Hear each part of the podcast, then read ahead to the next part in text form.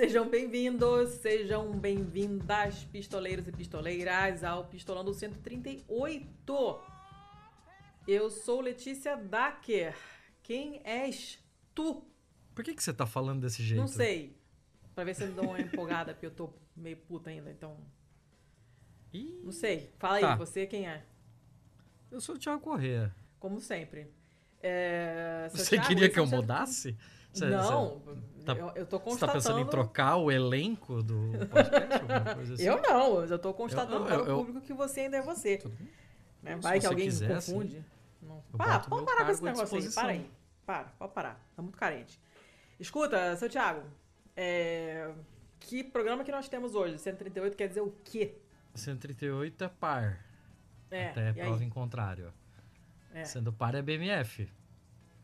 Então, bom, mal e feio, Ah. B de bom, notícia Hum. boa, notícia legal, notícia boa. É, M de mal, notícia ruim, notícia merda, notícia bad. E feio é esquisito. É difícil de categorizar. Uma notícia assim meio agridoce, talvez, não sei. É, mas eu acho Curioso, que o feio é o que a gente, a esquisito. gente não, não- é, não sabe onde botar, né? Ou às vezes sabe, mas foda-se. Eu já peguei muita coisa assim e tirei do feio, joguei no mal, porque é, cabia no mal e assim eu liberava vaga pra um outro feio. Às vezes a gente precisa jogar com tática também. Uh. Todo estrategista, né?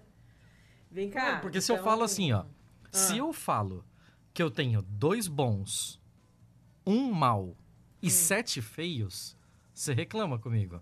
Claro. Agora, se eu falar que tenho dois bons, dois maus e seis feios, parece que eu tenho menos coisa.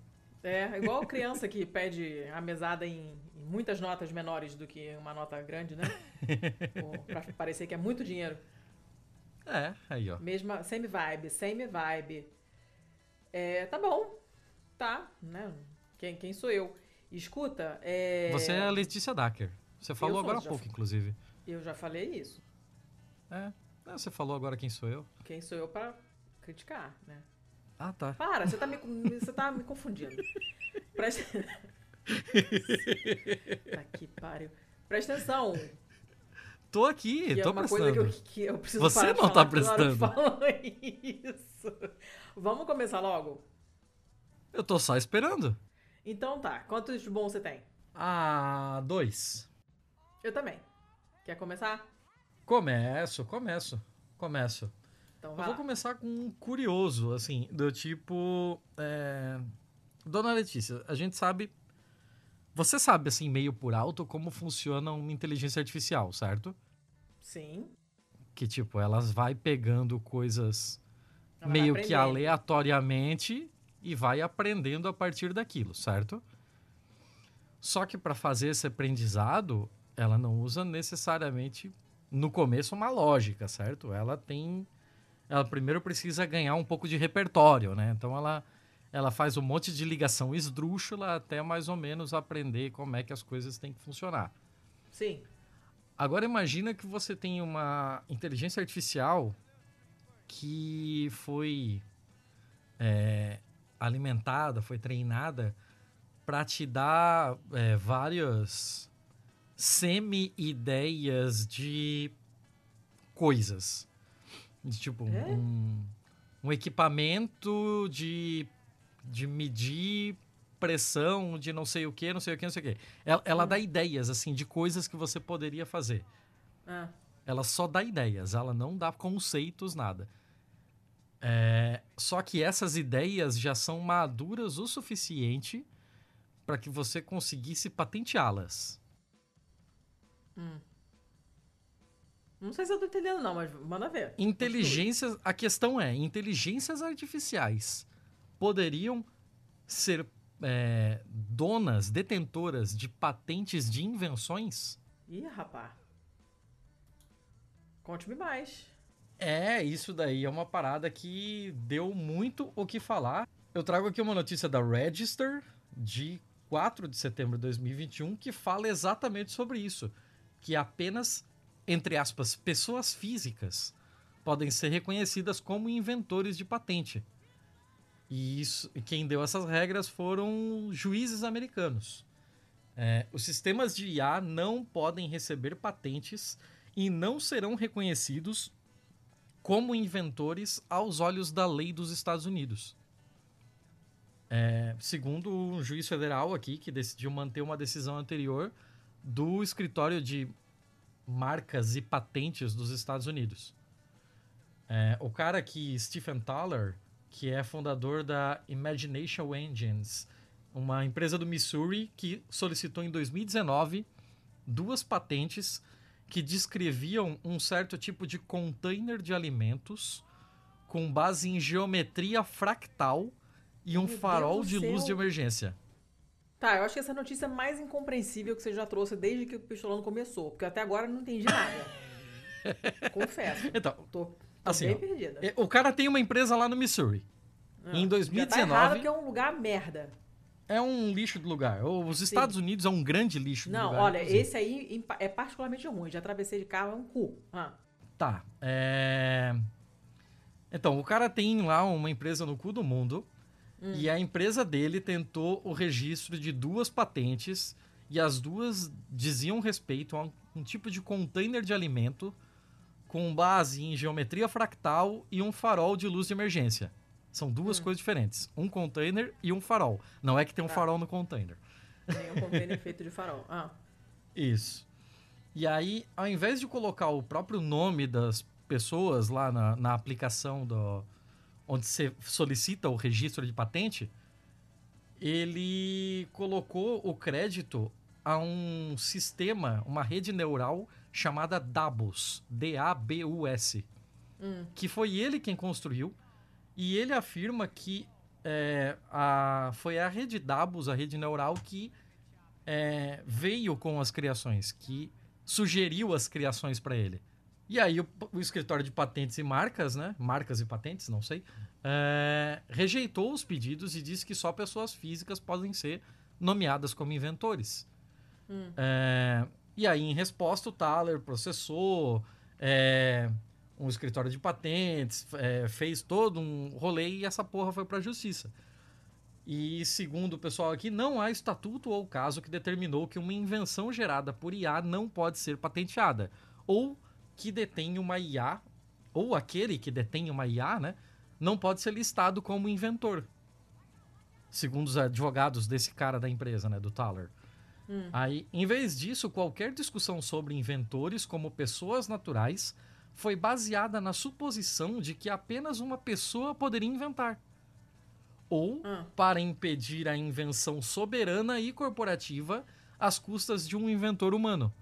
Só que isso gera uma- umas paradas um tanto quanto filosóficas, é verdade? Sim. de o que exatamente é uma invenção. Seriam apenas humanos capazes de inventar?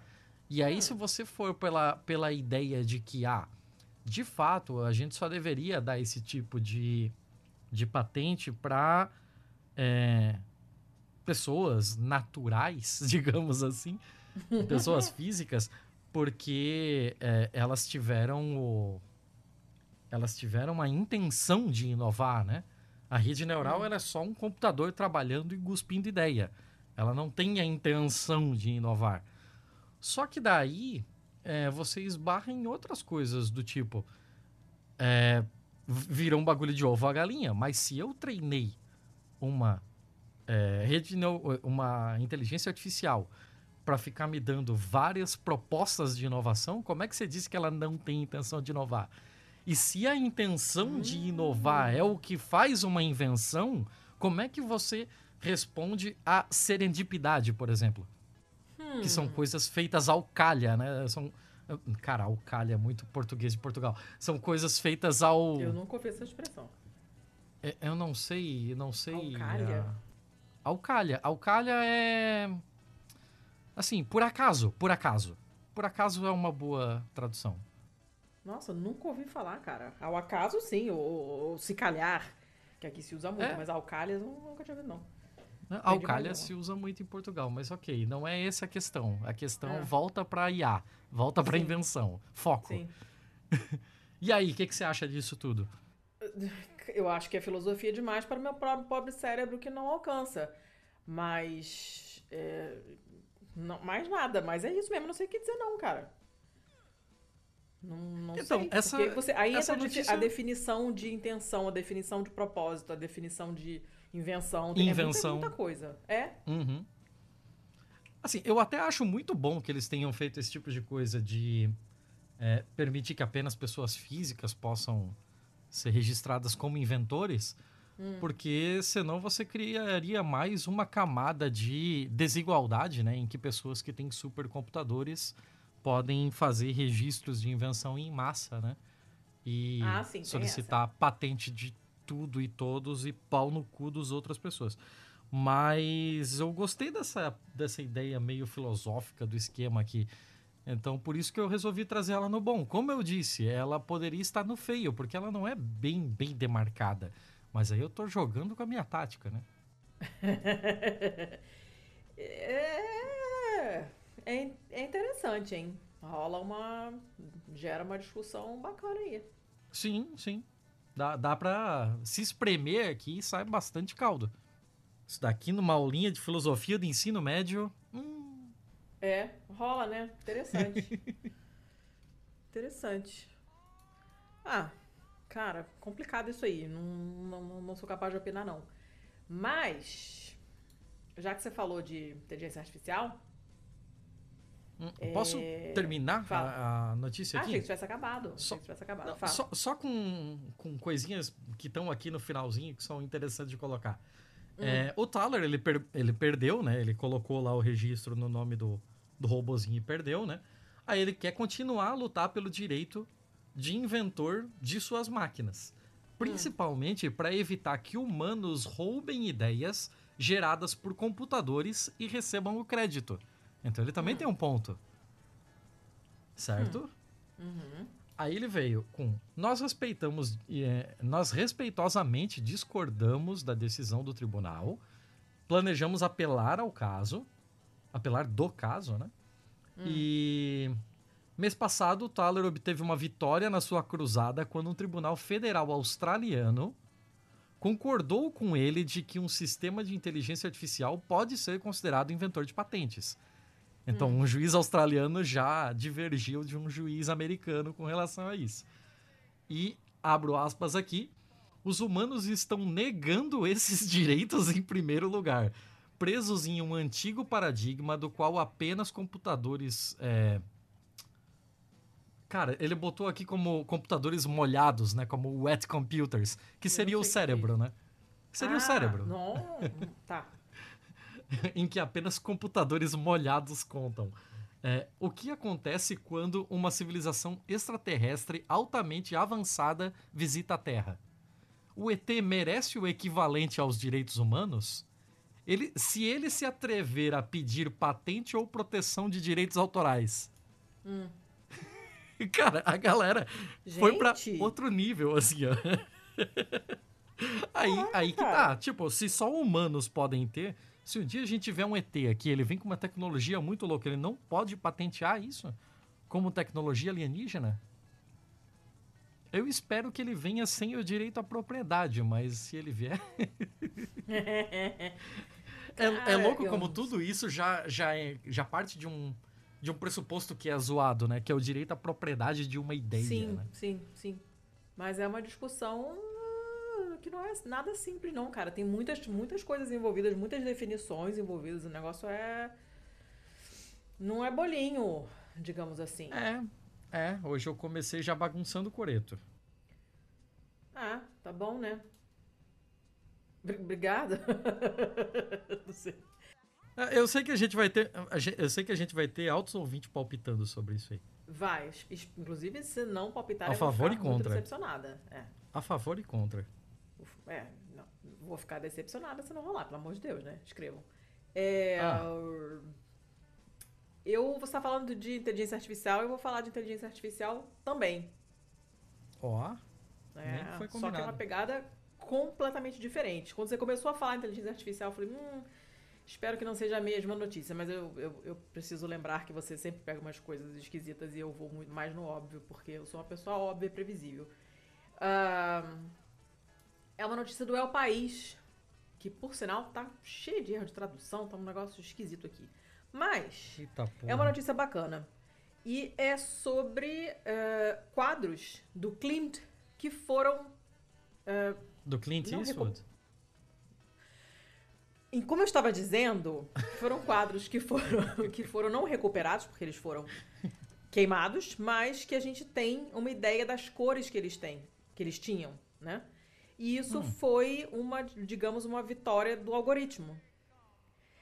Porque isso é um projeto do Arts and Culture Institute do Google e com especialistas do Museu Belvedere da Áustria, que conseguiram é, determinar conseguiram reconstruir a cor original de três quadros do Clint que foram queimados. Clint Eastwood? Ah, então, piada de repetição é foda, né? É foda, né? É. Quero ver quando tu estiver aqui, se falar merda aqui dessa do meu lado, eu vou lá pro outro cômodo te encher de porrada. É isso que vai acontecer. Só aguarde. É, nós, temos, nós temos três quadros, uma série de três quadros chamados Pinturas da Faculdade, e são Medicina, Jurisprudência e Filosofia. São três quadros de 1945. As última, a última pista que nós temos desses quadros é de 1945. É, eles estavam num castelo na Áustria que foi incendiado assim na véspera do fim da Segunda Guerra. Uh, Caralho. É, os nazistas incendiaram para evitar que o Exército Vermelho confiscasse esse patrimônio artístico, né, esses grandíssimos filhos da puta.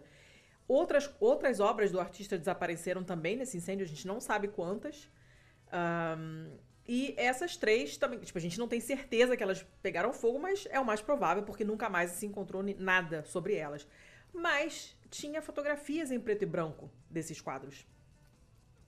E além disso, hum. tinha descrições que eh, tinham sido feitas em jornais, né? Quando foi. Quando saiu essa mostra com esses quadros, porque causou um certo furor na época e tal. E tinham eh, eh, essas descrições muito detalhadas ah, porque a cor do rubi, não sei o que lá das quantas. Taranana. Tipo assim, olha. É, três deusas vingadoras de forma terrivelmente bela, com serpentes douradas nos cabelos. Pô, aquela serpente, você não sabia que cor ela tinha, agora você sabe que ela era dourada. Né? Um inferno hum. de luxo, onde os instrumentos de ouro de tortura estão incrustados de diamantes e os mártires sangram rubis. Então você já sabe que os instrumentos de tortura eram de ouro já sabe que o que os mártires choravam era um vermelho rubi, né? É, isso tudo na descrição de um, de um artigo de um jornalista sobre o quadro Jurisprudência. Esse quadro esteve exposto em 1903.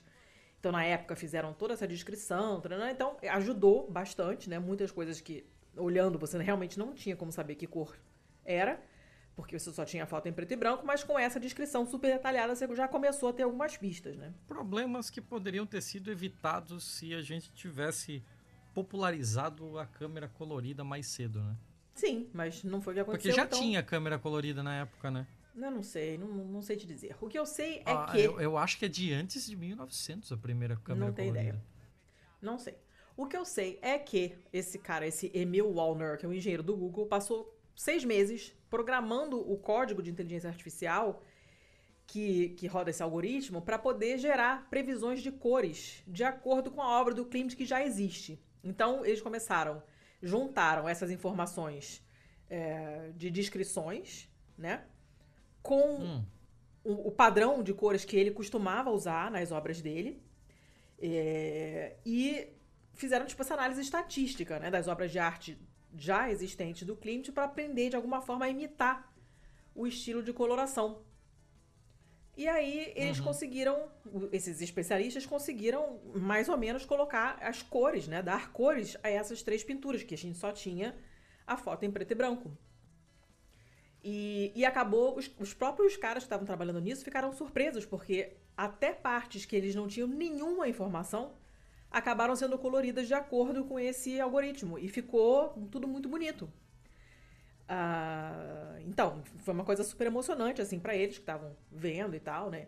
E essas uhum. obras causaram um escândalo na época, porque é, ele aproveitou para né, criticar a estreiteza do Estado e da sociedade austríacos e não sei o quê, e usou um monte de conceito mitológico nesses quadros, um monte de mulher pelada, um monte de cobra, criança, esqueleto, tudo uma, uma confusão danada. Ficou lindo, só que os, os, os, os críticos de arte da época descreveram essas pinturas como pornográficas e ofensivas e acabou que de tanto pedirem para ele revisar esses quadros e modificar essas coisas que o pessoal ficava muito ofendido, o Clint falou: "Quer saber? Me dá, eu te dou o dinheiro de volta, me dá essa merda desse quadro". E acabou vendendo de novo, ele devolveu o dinheiro e vendeu os quadros no, no, novamente para uma mulher chamada Serena Lederer, que era uma judia rica que colecionava as obras dele, morava em Viena, mas uh, a coleção dela acabou sendo levada para esse castelo, né? E os oficiais da SS incendiaram, então só restavam mesmo as fotos. Mas com a inteligência artificial conseguiram colorir e ficaram lindos. Né? Tem, tem umas fotos aqui assim super interessantes. Você olha assim, é um colorido. É, a gente nunca vai saber exatamente como, como era, né? Se era assim mesmo, né? Mas é muito maneiro de ver, muito bonito. Aí tem uma foto aqui que uhum. ilustra com aquela, aquele negócio que você consegue puxar né, para direita e para esquerda para você ver a versão em preto e branco e a versão colorida, né, sobrepostas assim para comparar. É muito maneiro. E assim, dá para entender porque causou escândalo na época, mas é um quadro, são quadros lindíssimos, é muito maneiro. Super vale a pena de ver. Tem é um bot bem massa no, no, no Twitter, né? Que, se eu não me engano, o nome é Colorize mesmo, né? Que você marca ele em fotos preto e branco e ele vai lá e, e tenta inferir as cores daquela foto, né? Ah, eu não sei, nunca ouvi falar não, mas é, é bem... É bem, é bem maneiro. Muito, é muito legal, achei bonito e é um uso interessante para inteligência artificial, né? A gente ia ficar super curioso e, e, agora temos uma, uma certa ideia do que poderia ter sido, achei, achei legal. Né? Massa, massa pra caralho. Maneiro, né? Imagina, dá, vai dar pra recuperar altas paradas massa aí com um negócio pois desse é, bem treinadinho. Uhum. Dona Letícia, é, a primeira foto foto. É, primeira máquina, a primeira foto colorida permanente do mundo é de hum. 1861. Ah lá, então por que, que não fizeram a foto colorida do quadro? Mas a, o primeiro filme colorido. Primeiro filme, filme que eu digo filme fotográfico, né? Não filme, Sim. filme. Primeiro filme fotográfico colorido, alto cromo, só se tornou disponível no mercado em 1907. E ele era. As cores eram baseadas em pontos tingidos de extrato de batata. What? Eu não sei, eu tô ficando confuso. Eu vou largar isso aqui. Chega. Como é que usa batata para colorir foto? tá. Cara, cara, a tecnologia gente, de 1900 e a gente não entende como é que funciona. usa batata para gravar podcast, né? né? Grava com uma batata. Cara, o bagulho, aí, bagulho de 1900, se botar na minha frente, eu não sei como funciona. Aí a gente vem aqui depois fica falando de conceito filosófico de semana passada. Assim, ah, meu irmão, o que a gente quer da nossa vida? É, posso? Vai. Vou, então eu vou. Meu último bom é de 28 de outubro de 2021, ano Domini.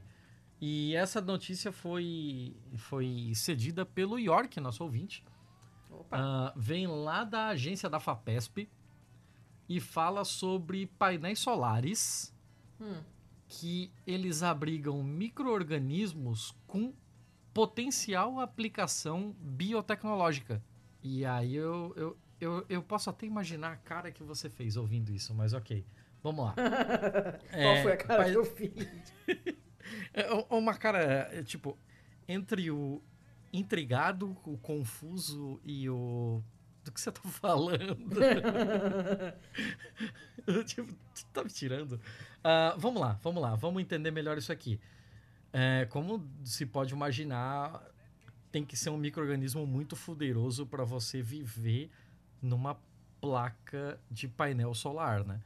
Porque você hum. tem uma amplitude térmica absurda, né? Ela é gelada à noite e é muito, muito, muito quente ao longo do dia. Uhum. É, ela quase nunca tem água, porque mesmo quando chove ali, em muito pouco tempo a, a água já, já evapora, né? Então é um ambiente quase que extremófilo, digamos assim. E aí os pesquisadores da FAPESP, que se eu não me engano são da UFSCar, da Federal de São Carlos, Hum. é, eles encontraram um conjunto de bactérias e uma levedura adaptadas a essas condições em painéis fotovoltaicos. Hum. E aí eles, eles publicaram um estudo na Microbiology Letters da Federação das Sociedades Europeias de Microbiologia. E esse artigo, esse estudo, foi escolhido pelos editores como um dos destaques da edição, inclusive. É, pelas características, os micro-organismos encontrados têm um grande potencial para desenvolvimento de produtos que possam ficar expostos por longo período à radiação solar, como, por exemplo, protetor solar mesmo, é, como pigmentos para a indústria de alimentos, é, química, têxtil, farmacêutica, cosmética, além de detergentes mais eficientes para a limpeza dos próprios painéis. Hum. Você pode fazer, sei lá, um painel. é, assim, você pode fazer uma, uma linha de produtos de limpeza de painéis solares que ele é quase como aqueles sabonetes probióticos, sabe? Então, tipo, você deixa neles uma Sabonete bactéria. probiótico. É, só aqueles tipo Protex, sabe? É sabonete, Antibiótico, tipo- não probiótico. Probiótico. Que ele tem em si um tipo de bactéria que vai comer as bactérias merdas da, sua, da superfície da sua pele. Isso não é probiótico. Ah, não sei como é o nome disso. É biologia, Letícia. Pra mim é probiótico. É probiótico, é antibiótico, Não. é rabiótico, é. Não, Não- sei. Como é que é o nome disso então? Quando tu usa um bicho pra matar outro bicho. dizem que é eles chamam de antimicrobiano e assim não usem nada que tem, sabe? Ah, Você não- ninguém ninguém que tá ouvindo isso aqui precisa de sabão antimicrobiano. Então só parem. Não, só precisa sabão. Sabão é sabão. Exato. Pré-biótico, probiótico. Pré-biótico, então. Não, tá. Não sei, eu não sei. Ah, antimicrobiano. Mas Você tá falando de Protex é antimicrobiano. Não sei, eu tô falando de um bagulho aí. Tá. Ah, porra, eu não quero mais falar essa notícia também. Vai Fala, mas eu quero ouvir o resto. É isso aí, acharam uns bichos aí que dá pra usar nessas coisas aí. Qual é o nome do, qual é o nome do bicho, da bactéria? Não Tem sei. escrito? Não tem escrito? Ah, é um sequenciamento parcial do gene 16S-RNA. Não, não quero o gene, eu quero o nome da bactéria. Não tenho. não tem escrito? Não tenho. Me manda, me manda o link. Eu quero ver agora. Ai, que saco. Não quero mais que falar na dessa pauta notícia. mesmo? Não quero mais falar dessa notícia. Mas eu quero saber. Deixa eu ver. Ah, bactérias e levedura, então. Vamos lá. Vamos ver quem é. Quem é você? Vai, navegador, ajuda a tia. Não tem, não tem. Gente, mas que coisa interessante isso, hein? Ah, agora é interessante, então. Não, já, já era interessante antes, por isso que eu tava perguntando. Porra. Ah, lá, tá escrito lá, garoto, Metilobacterium e Hymenobacter. Não que eu conheça, mas agora já ouvi falar. Ah, 90% da diversidade representada por esses Metilobacterium e Hymenobacter. Eu não sei que bicho são esses, não. Ah, sim, Hum. eu acho que eu sei. Não, sabe não. Vai por mim. Mas, muito interessante. Porque, é, é, cara, painel solar é um negócio muito foda, mas é um negócio muito complicado também, né? A gestão deles é, é complexa, porque você tem que. Eles estão sempre sujos, né? E, e aí você pode Sim. ter uma redução muito grande da. da como é que se chama? Da captação de energia. É, e você a... deixa a placa fosca, né? É, é foda. E a eliminação delas depois também é complicada. A fabricação delas também é complicada, também gera poluente. Não é tão simples quanto parece, não. Se, se, se for encontrado um negócio, uma solução desse tipo, assim, pra resolver pelo menos um dos problemas, é sensacional. Que maneiro. Gostei, gostei. Achei interessante. Um viva aos painéis solares e aos micro-organismos de painéis solares. Acabou? Um viva o UFSCar, um viva a ciência brasileira. Também, exato. Nossa. Viva quem descobre essas coisas, que é gente muito foda. Acabou? Acabei. Já queria ter acabado antes. Ah, deixa de ser reclamão. É, abelha, vamos falar de abelha? Abelha é Se a legal? tua notícia fala sobre abelha, vamos falar de abelha. A gente vai falar sobre abelha. E fala sobre, sobre o que também? Vulcão. Ah, Que a gente já falou aqui, foi um episódio muito maneiro. como é que você liga as É. duas coisas numa notícia só? Ah, mas aí é que tá, cara. Aí é que tá. Você tem milhares de abelhas que escaparam vivas depois de passar 50 dias enterradas em cinzas do vulcão de La Palma. Como assim? Cara, 50 dias? aham. Tá. é- tá. olha só, vai- vai, encontraram- vai, segue. Encontraram seis colmeias, tá? Hum, que estavam, elas eram localizadas assim a 600, 600, 600, aí, 600 metros do vulcão, né? E quando foram desencavar lá, né, o pessoal do- das equipes de resgate que estavam lá dando uma procurada, né, para ver se tinha, sei lá, alguma coisa lá para resgatar, bicho, sei lá o quê, acharam essas seis colmeias e cinco delas tinham sobrevivido. É coisa pra caramba, cara. Elas passaram esse tempo mas todo. como? Com, com, enchendo o rabo de mel que já tinha lá. Claro, elas comeram a reserva de alimentos toda que tinha no, né, que tinha guardado ali nas colmeias. Mas Ah. o mais bacana é que elas usaram própolis Pra Pra fechar. selar. Aham, Ah, aí, ó. entendeu? Fizeram a paradinha toda bonitinha lá, hermeticamente fechada. Elas praticamente construíram tapué e conseguiram resistir esse tempo todo. 50 dias embaixo das fechada? cinzas. Não, não totalmente fechadas, senão os bichos nem, nem respiram, né? Mas conseguiram fechar o A suficiente. abelha pra- respira? Claro que respira. Coitada. Eu, eu tô perguntando Respira. na sinceridade mesmo. Está, está morto.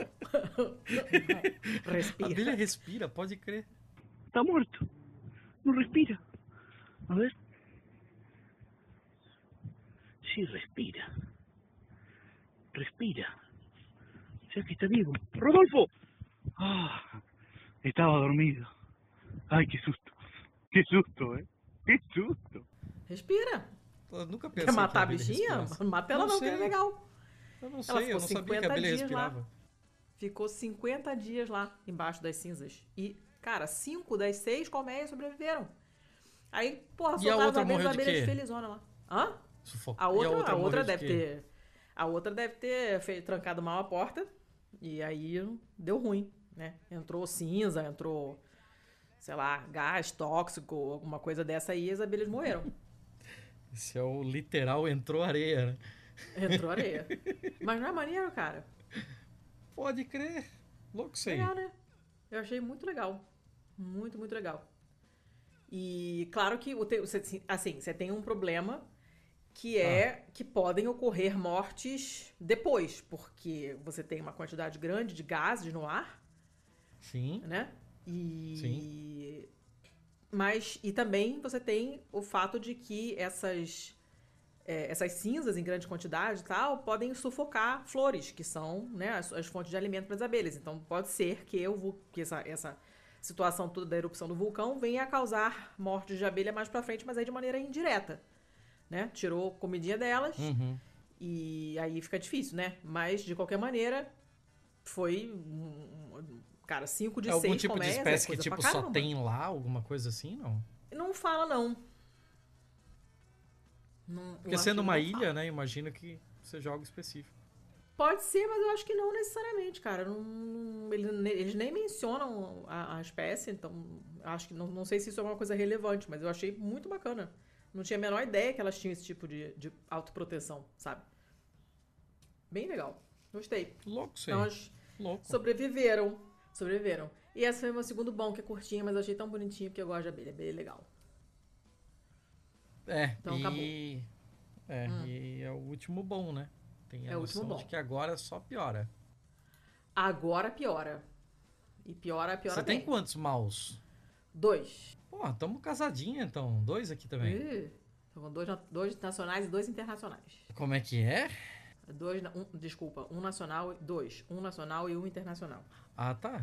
Você falou dois, de repente tá falando dois de Não, cada. eu ué? sou ruim de conta, então não, não, tipo, não, não estaria muito além da- das minhas possibilidades.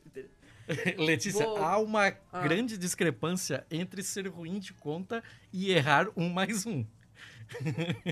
Olha, Tem, tem que ver isso nunca aí. subestime as minhas capacidades matemáticas. Nunca. Todas as vezes que tiver Ah, alguma coisa de Deus. número, eu vou errar. E ou esquecer. Então, tipo, você pode apostar que você vai ganhar. Eu começo ou você começa? Então tá, eu vou te dar um número, já que você gosta de números. Adoro, Eles não gostam de você, mas você gosta de números. Eu vou te dar um número aqui, hein? 20%. É o que isso aí? Esse é o número de sequoias gigantes Ah, não, não, não, não, não, não, que quero ouvir. foram mortas nos Não! incêndios florestais dos Estados Unidos Ah, em dois anos. Podia ter me poupado disso, hein? Em dois anos. É o mal. Você quer que eu faça o quê? Essa notícia é do Guardian e ela é do dia 19 de novembro de 2021, vulgo anteontem da gravação desse episódio. Ah, e o bagulho é tenso. Eu sei que você gosta de sequoias, a gente já conversou sobre isso aqui no Sim. Pistolando em outros momentos e tal. Sim. E, e é justamente por conta disso. É um, é um aviso, assim, né? Os incêndios florestais, principalmente os provocados por raios, mataram milhares de sequoias gigantes esse ano, aumentando impressionantemente assim o número de, de mortos em dois anos. Respon- é, em dois anos desapareceram 20%, um quinto das maiores árvores da Terra. Ah, os incêndios no Parque Nacional de Sequoia e na Floresta Nacional ao redor, que também levam o nome das árvores, atingiram mais de um terço dos bosques na Califórnia e incendiaram cerca de entre 2.200 a 3.600 sequoias. Ai. Elas estão entre as maiores árvores em volume e são nativas em apenas é, coisa de 70 bosques, assim, né? Espalhados ao longo da, da- do oeste da Cordilheira de Sierra Nevada. É, elas já foram consideradas quase à prova de fogo. O fato de que os incêndios intensos queimassem de madeira é, tão com temperatura tão alta, né, alto o suficiente para matar os gigantes, coloca um ponto de exclamação justamente com relação à crise climática, né? Tipo, a gente sempre teve raios e raios sempre causaram incêndios florestais. Mas esses incêndios florestais não eram capazes de matar essas árvores gigantes, pelo simples fato de que com o volume delas e tal, né, ela consegue concentrar água e nutrientes é, o suficiente dentro dos seus troncos para poder resistir a esses, a esses incêndios, né? Só que, com as mudanças climáticas, esse tipo de incêndio que sempre ocorreu está cada vez mais agressivo. São cada vez mais frequentes e com cada vez é, temperaturas mais altas. Então é isso que vem prejudicando as sequoias. Não quero mais falar disso, não. Ah, eu deixo. Eu você ir seguir, então. Fiquei muito chateada, porque eu tinha lido, né, que elas estavam ameaçadas e tal, não sei o quê, mas assim, eu propositalmente evito esse assunto, porque eu fico muito chateada. Não, não quero mais. Não quero. Então, é, eu vou pro meu primeiro mal, que o pessoal tava... Quem me mandou primeiro foi o Gabriel, mas é, depois acaba- acabou aparecendo na Pistolândia também. E é uma notícia daquelas, assim... Ai, cara. Ah, aquela coisa de everyday I wake up Brazilian, sabe? Porque puta que pariu, cara. É uma Que que notícia do G1 de anteontem também, do dia 19. E Hum. vocês já devem ter lido porque, né? G1. Gestão Dória retira do metrô campanha sobre limpeza do pênis após pedido de deputado, Ah, porque sim. afronta é uma afronta aos costumes da família.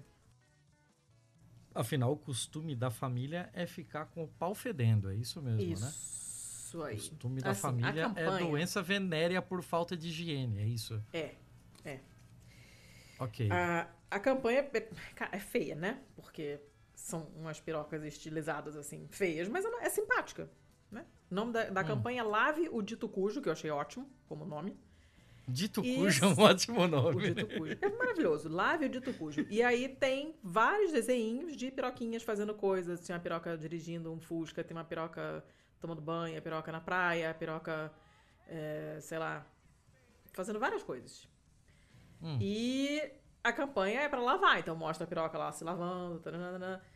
Sim, é bacana, sabe? É feio. O desenho é feio. Assim, feio. Mas é uma, é uma coisa simpática, eu acho, né? Só que é, é- é- é tudo errado nessa notícia, porque você tem uma reclamação que foi feita por um deputado estadual que já começa mal porque ele é tenente. Tenente Nascimento. Tenente é o Começa aí. caralho. Tenente é o caralho. Eu- eu, Tenente se eu fosse presidente dessa porra. Se eu fosse presidente do mundo, ó, claro. filha da puta. Passou Isso numa aí. porra de um cargo desse, não. Acabou, acabou o nomezinho que vinha antes. A juiz, é. delegado, pastor. Pastor é a puta que te pariu, meu irmão. Aqui dentro é deputado, não é pastor de, de- nem bispo, nem porra nenhuma. Filha de uma puta. E ele é tenente arrombado. Nascimento. Vai tomar no E ainda cu. por cima é do PSL, Ah, tá. É, é. né? Diz muito. É sou- claro. É, é. Óbvio. Se alguém Pacote tivesse completo, alguma né? dúvida, é claro, é sempre um Arrombado. combo. Né? Arrombado, ele- arrombado. ele Tomara que ele ouça essa merda e me processa, um filho da puta desse, arrombado, cuzão do caralho. Vai tomar no Não cu. Vai andar com seu gente, mas- rola suja do caralho. Seu rola Exato. suja. Isso aí. Escuta, né? Ah, Ele se, ele, ele se define. Tenente obviamente, Queijinho. Tenente Queijinho. Tinha que chamar ele Tenente, Queijinho daqui. Polenguinho. Polenguinho. Tenente Polenguinho aí, ó. Ah, porra. Ele, o Tenente Polenguinho se define Qual- como um qual- ele, tem, ele tem Twitter, eu vou mandar no Twitter dele agora. Conservador e de direita, é óbvio. Aí ele protocolou um requerimento, uma moção de repúdio contra a campanha na Alesp. Aí, vamos à muito ridícula é, motivação dele, né? Nosso entendimento é que esta exposição em um local público de grande circulação com acesso irrestrito, como uma estação do metrô, é inadmissível sob a ótica cultural, educacional, social e religiosa, pois é uma afronta aos costumes e tradição da família brasileira, razão pela qual se formula o presente requerimento visando a imediata retirada do cartaz intitulado Lávio Dito Cujo, que contém cerca de 40 desenhos expondo a genitália masculina, constrangendo homens, mulheres e crianças que passam pelo local diariamente. Aí, Meu Deus do céu. Aí, a Secretaria dos Transportes Metropolitanos acabou tirando o negócio do. do né? Tirou as campanhas, a campanha, e deu essa seguinte desculpa esfarrapada. A campanha foi retirada das estações por não atender às diretrizes médicas para a prevenção do câncer de próstata, que é o objetivo do Novembro Azul. Lavar o pênis, apesar de ser uma importante medida para evitar uma série de doenças, não é uma das formas para prevenir este tipo de câncer mas sim o exame de toque da próstata e o exame de sangue PSA. A peça, ao fazer relação ao Novembro Azul, pode dar uma falsa sensação de proteção à população, sendo estes exames as únicas formas de detecção precoce da doença. Ou seja, a Secretaria dos Transportes Metropolitanos arregou, né? Uhum. Claro que o Instituto Lado a Lado pela Vida, que foi responsável pela, pela campanha, né, falou: olha, Novembro Azul também alerta sobre câncer de pênis. E, e- e, de acordo com o INCA, os principais fatores desse tipo de câncer são, são higiene íntima inadequada e infecção por HPV. Então, tipo, você tem que mandar lavar o pau, já que as pessoas aparentemente não fazem isso sozinhas. Né? E a coisa que mais me dá raiva nessa notícia inteira inteira, né? Tu- Tudo nela me dá raiva, pra começar pelo, pelo tenente Polenguinho. Polenguinho. Mas a Tenente coisa, rola suja. a coisa que, que, que me dá ódio é o cara botar religião ali, porque a gente sabe que eles jogam pra galera, né? O objetivo mesmo é, é, o- é é o público crentelho, a gente sabe disso. Mas aí eu queria dizer o seguinte: enfie a sua religião no, No seu meio cu. do cu. Entende? Enfia sua religião no seu cu. Porque quem não é da sua religião de merda não é obrigado a ficar seguindo os seus preceitos de merda, que são todos hipócritas, porque todo mundo um bando de filho da puta, falso pra caralho, que prega uma coisa na rua e faz outra diferente em casa. E eu sei muito bem, porque lá nos idos de hum, no- 1990 alguma coisa, no hospital escola onde eu estudava, que era um hospital especializado em AIDS, o que mais tinha nas enfermarias era a mulher morrendo de AIDS porque pegou do marido que pulava a cerca e dava o cu e comia gente na rua, não falava nada, fazia todo o papel de, de machão em casa, mas saía com homem, saía com um monte de prostituta, mas fingia que era pai de família, infectava a mulher e não falava nada. E a mulher muitas vezes só descobria quando o marido morria. Tudo homem de bem. Tudo homem de frequentador de igreja. Então vai- vão Ah, todos sim. a merda. Vai todo mundo pra puta que o pariu. Pra casa do caralho, tá certo. é Enfia a mesmo. religião no olho do cu. Pra casa do caralho. Guarda sujo. pra você. Ninguém tem nada a ver com isso. Foda-se, você acredita no caralho alado que você quiser. E ninguém Tu acha que o a ver filho da puta desse anda de metrô? Nunca viu um Claro metrô na vida, um arrombado do caralho não. desse? Um monte Só de pra encher o saco mesmo. É só pra torrar a paciência, só pra, pra jogar pra galera lá, pro, pros crentelinhos dele lá. E quem vier reclamar que a gente chama de crentelho é preconceito, é preconceito na Ah, tomar no cu também. Ah, tomar no É cu junto. pós-conceito, entendeu? Porque Ai, é tomar crentelho no é cu. crentelho. Depois a gente chama de crentelho Ah, e se porra. ofende. Vai, tô todo mundo na merda que não tem paciência não. Já hoje eu já tô puta com um monte de outra coisa. E essa aí me deixou particularmente irritada. Então vai todo mundo na merda e é isso aí. Lavem Ah, vai a- tudo se essa fuder. merda dessa piroca de vocês. Inferno. Não, é. É, tem, tem uma obsessão incrível, assim, com a, questão sexual, questão genital. Não pode dar absorvente, não pode mostrar piroquinha pode, na- não no- pode. num bagulhinho desse. Não pode fazer nada, assim, ó. Não pode fazer nada. Não, Agora- também não pode abortar, não pode nada. Só, só pode não se fuder pode, tempo não todo. pode abortar, não pode usar camisinha, tem que, tem que fazer Não. abstinência. Só pode É, se fuder. Só. Negócio. É, mas pelo jeito, pegar travesti no sigilo tá tudo bem. Pode, aí pode. Isso Tá aí tudo pode. bem. Isso aí é coisa É. de homem de bem. Entendeu? Pois é. Ronaldinho, né? Ronaldinho, homem de bem, né? Sim, já de já bem, é. teve. É, é isso aí, é isso aí. Pois é. Ah, vamos pra frente, vamos pra frente. Vamos, eu tô Porra, já. porra. É. Esse era o mal? Vai. Esse era o mal, né? Esse era um, um dos maus. Ah, tá, tamo, tamo bem, hein? Tamo bem. vai piorar, vai piorar. Ah, vai, vai, meu vai, vai. Deus do Vai que eu tô precisando, tô precisando berrar e xingar, porque eu tô puta hoje.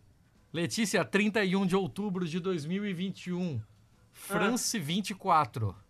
Ah, Suécia investigará a adoção ilegal de crianças chilenas sequestradas na ditadura Pinochet. Se você precisava de mais motivos para xingar o Pinochet, não bastasse ele ser um assassino, um fascista, um cretino, um ditador, um filho da puta, um genocida, agora você também pode chamar ele de sequestrador de criancinha. De traficante de pessoas. Ah, Explica direito isso aí. O diário sueco Dagens Nyheter, né, deve ser isso, foda-se, é, revelou que, sob o regime de Augusto Pinochet, se utilizaram de adoções é, internacionais de crianças chilenas roubadas. A gente teve muito desses casos também na ditadura argentina, né? Argentina. de muito. crianças de crianças roubadas que passaram a, a viver com outras pessoas e só meio que agora assim foram passaram a descobrir né o, o seu a sua família verdadeira e tal. E essas crianças chilenas roubadas eram usadas como como recurso diplomático para romper o isolamento. Devido a essa memória sem resolução né essa essa questão que ficou em aberto no passado de ambos os países, o governo, sune- o, o governo sueco anunciou que uma comissão investigará as adoções. Ado- Uh, tô difícil hoje. As adoções, as quais grande parte são chilenas. Desde 2018, a justiça do país do Cone Sul eh, mantém uma causa judicial aberta. Você quer chutar um número de crianças? Não. 60 mil adoções. O quê? 60 mil. Caralho, Thiago. O quê? Caralho, eu. Eu não tenho nada com isso. 60 mil? 60 mil adoções. Esse é o número que essa comissão vai investigar. Eu não tô traduzindo errado, eu não tô louco, é isso mesmo. É absurdo. É completamente absurdo. Uh, se tratam de adoções ilegais internacionais de crianças que, segundo é, notificavam os agentes do Cone Sul, estavam em condições de vulnerabilidade, abandonados por seus pais. Por que será? Talvez porque eles estavam nos porões da fodendo ditadura, caralho! Uh, mas, na realidade, haviam sido sequestrados com todo tipo de engano. Dessa maneira, disfarçavam o roubo de menores como uma causa humanitária para outorgar-lhes um futuro mais próspero em troca de abertura diplomática e de uma boa imagem do Chile no exterior. Caralho. Após essas informações que levaram o título de Crianças a todo custo, o governo sueco notificou que criará a comissão de investigação que abarcará ao menos 60 mil casos de adoções desde 1950 a Armanila está muito louca com essa notícia também. Uh... é incrível, é incrível. Eu, assim, eu, eu, nem vou continuar, cara. Eu já tô muito. Não sei o que dizer, sério. É absurdo. Cara. E assim, estamos em 2021, cara. Em 2018, a justiça chilena abriu averiguações a cargo do juiz Mário Carroza para analisar adoções irregulares ao exterior, incluindo nacio, na, nações como a Suécia, durante a ditadura do Pinochet. Nesse tempo, de 73 a 90, aproximadamente 2 mil crianças foram é, acolhidas por famílias suecas dentro da campanha de suavizar tensões entre ambos os países. Então, tipo, dentro dessas 60 mil que serão investigadas pelo governo sueco, tem de outras de outros países também. Mas pelo menos duas mil são chilenas. Só nas cara.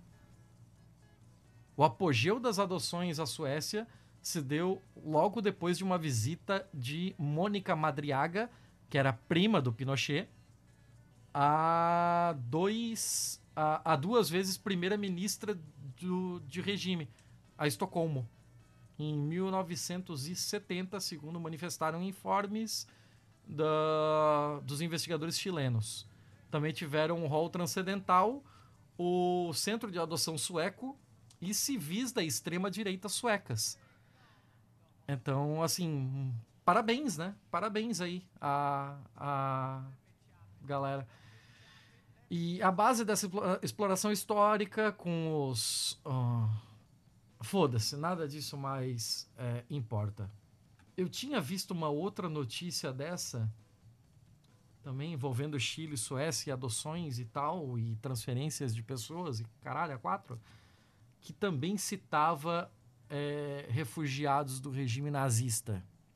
E por refugiados de regime nazista, eu estou usando uma, um eufemismo para nazistas.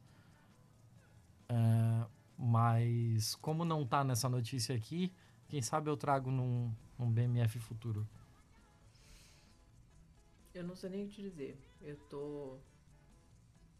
Porra, hoje tô nós pegamos pesadão, pesadão. Cara, 60 o... mil, cara.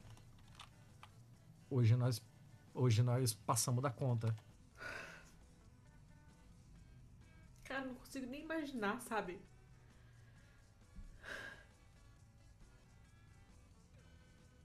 Se você quiser, a, notícia tá na pauta já, tá? Pra se você quiser dar uma olhada.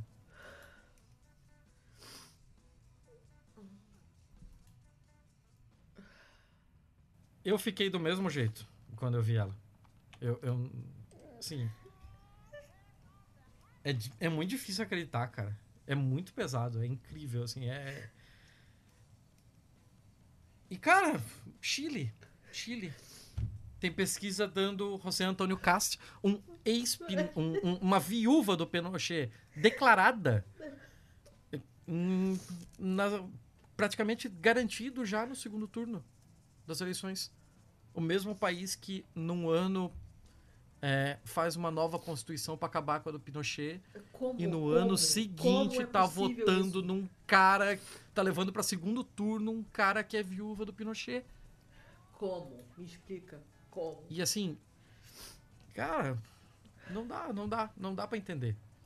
Não dá para entender. Eu entendo um pouco, eu, eu tô sendo bem generalista aqui porque você sabe que eu acompanho bem de perto os processos chilenos e eu eu conheço um pouco de como tá o cenário lá e por que isso tudo se dá. Mas assim, uma coisa é, é entender o porquê, é, uma coisa é entender o como as coisas estão desse jeito. Outra coisa é entender o porquê. Assim, é, é, é muito bizarro. É muito bizarro ver o país fazendo um negócio desse, sendo que tem feridas como essa aberta ainda, sabe? Tipo, cara, a, a ditadura Pinochet acabou em 90. Em 90. A gente tem pelo menos três gerações vi- vivas que viveram isso mesmo, assim, que viveram os anos Pinochet. É, é surreal, é surreal. A extrema Ai, direita gente. precisa ser expurgada. A extrema direita precisa ser riscada da face da terra. Custe o que custar. A base de violência ou não. Não é uma escolha. É uma questão de legítima defesa. É uma questão de sobrevivência. Nossa, enquanto indivíduos, nossa, enquanto sociedade e nossa, enquanto planeta. Sim, porque tem essa ainda também. né? É uma necessidade de todo e qualquer ser humano minimamente racional expurgar a extrema-direita e combatê-la até o último indivíduo. Olha, Eu sei que você tá abalada, mas eu preciso que você dê prosseguimento nessa gravação porque eu tô inflamando aqui. Eu tô, eu tô escalando. a gente tá falando de direita e extrema direita e, e de capitalismo e neoliberalismo indiretamente também. Saca só essa notícia da NPR de anteontem também, de 19 de novembro. Ah, nós temos um casal que mora em outro lugar merda, no Hum. Tennessee, né? Meu Deus do céu. ô, gente, É, pra não, morar mal. não, não contentes em morar no, no Tennessee, ela se chama Deanne Dean. Como se escreve? Deanne, tudo junto, D-E-E, aí um A maiúsculo no meio da palavra, N-N. Dean, Nossa! D-E-A-N, é. Então. Pois é, e aí eles moram no Tennessee, no Tennessee, né? Quase na fronteira com a Alabama, que é outra merda. E.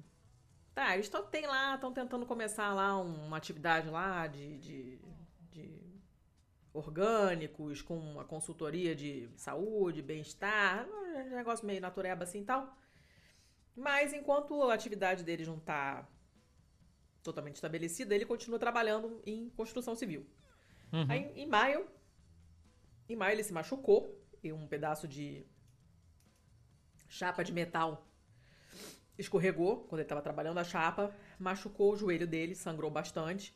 Ele botou um, uns band-aidzinhos lá e tal, mas continuou sangrando e falou: vou dar uma olhada. E como estava tarde já, ele foi para emergência, para o pronto-socorro, porque o consultório do médico dele já estava fechado.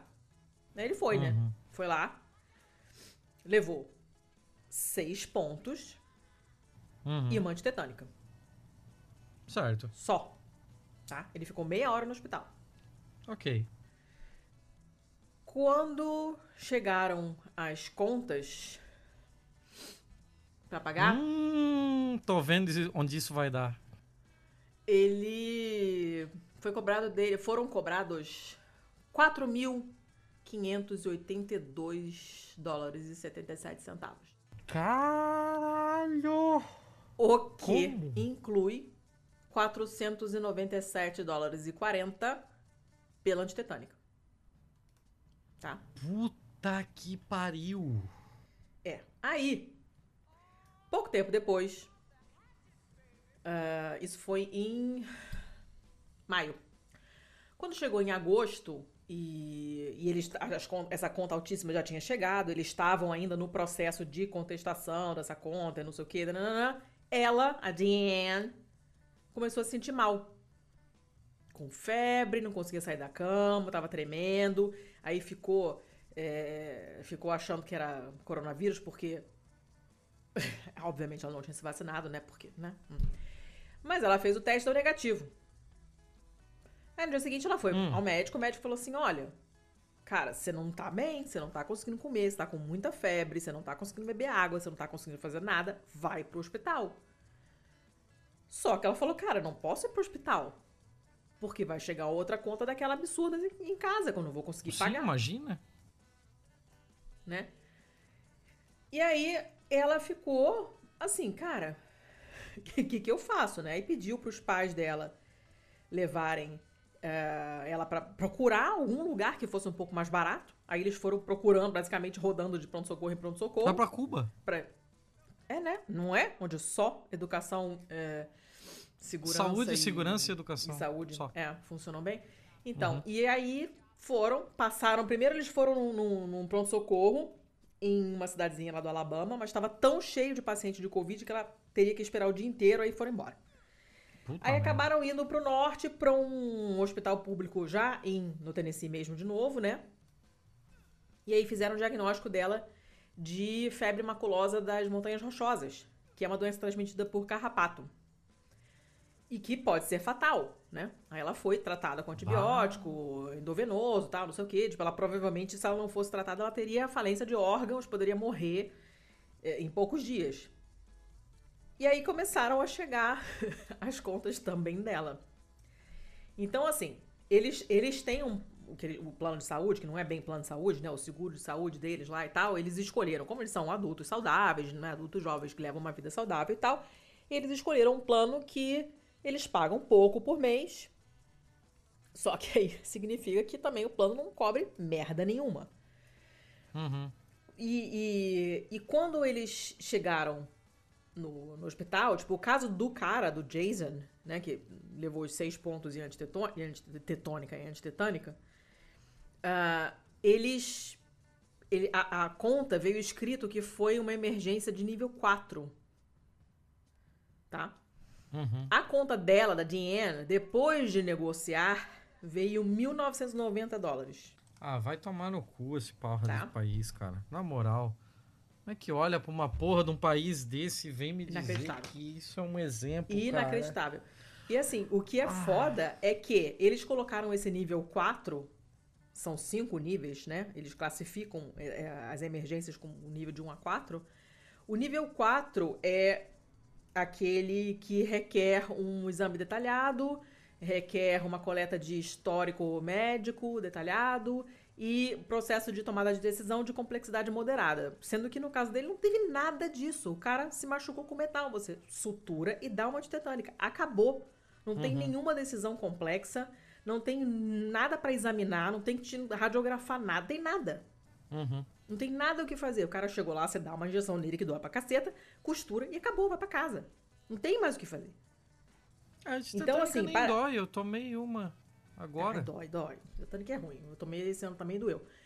E assim, parece que essa essa coisa de você jogar os níveis pra cima, né? Tem nome inclusive, se chama upcoding.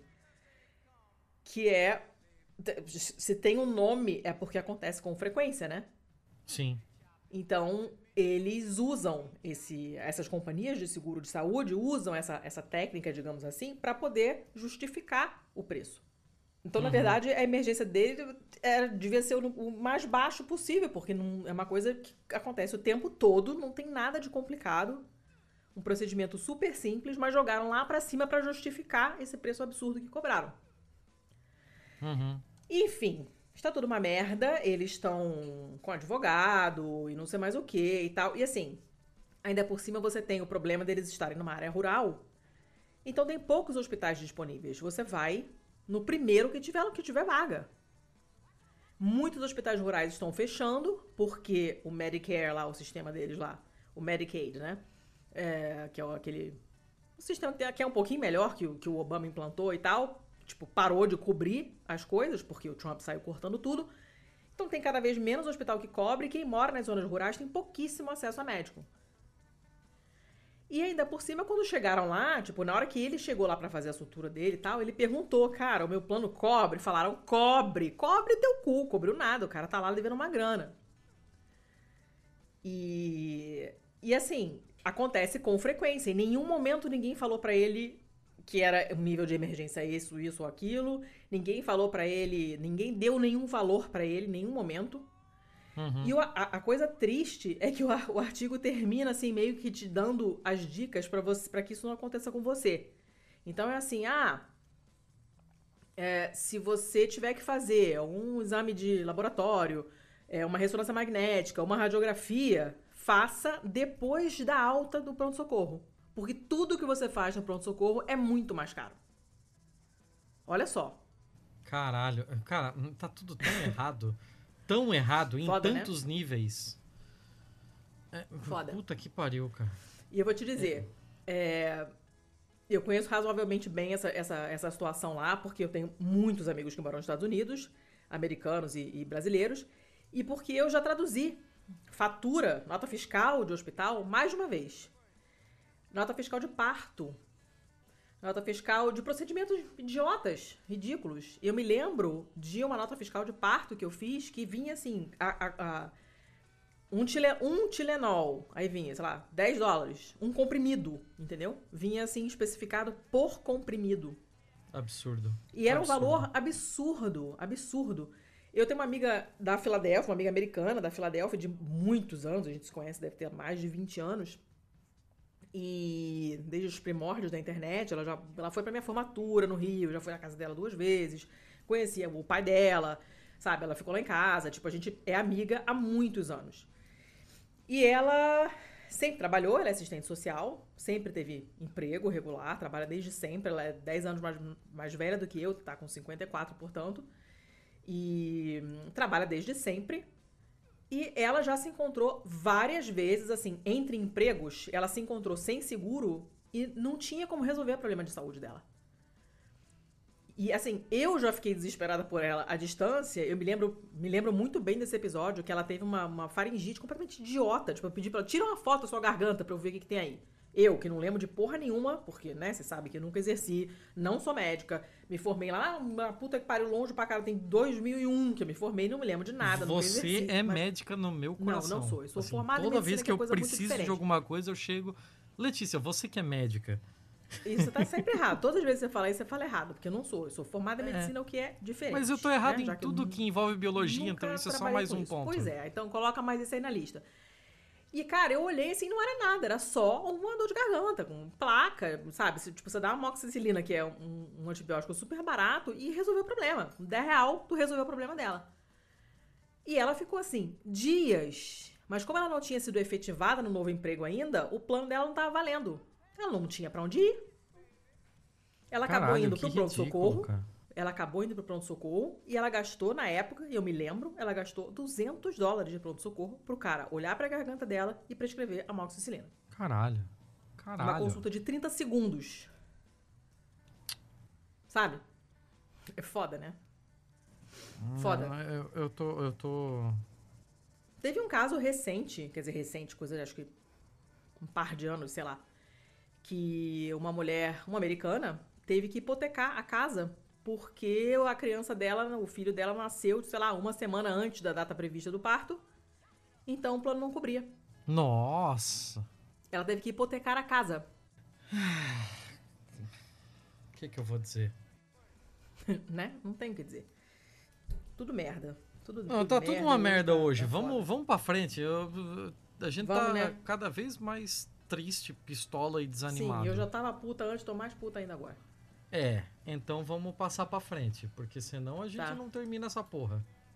É. Ah. Eu tenho quatro feios pequenos. Eu tenho mais, então eu vou. Eu começo. Vai. Eu começo Hum. porque as minhas são curtas. E eu vou começar. Ó, eu tô te mandando um link de uma foto e você Hum. me diz o que que você vê nessa foto. Lá no Telegram. Tô esperando. Tina Turner e Alcione. Caralho, como assim? Alcione, porra, só se Alcione tivesse. Alcione Emagrecido. um. Não, é a Tina. Tina, Tina Turner. Ok.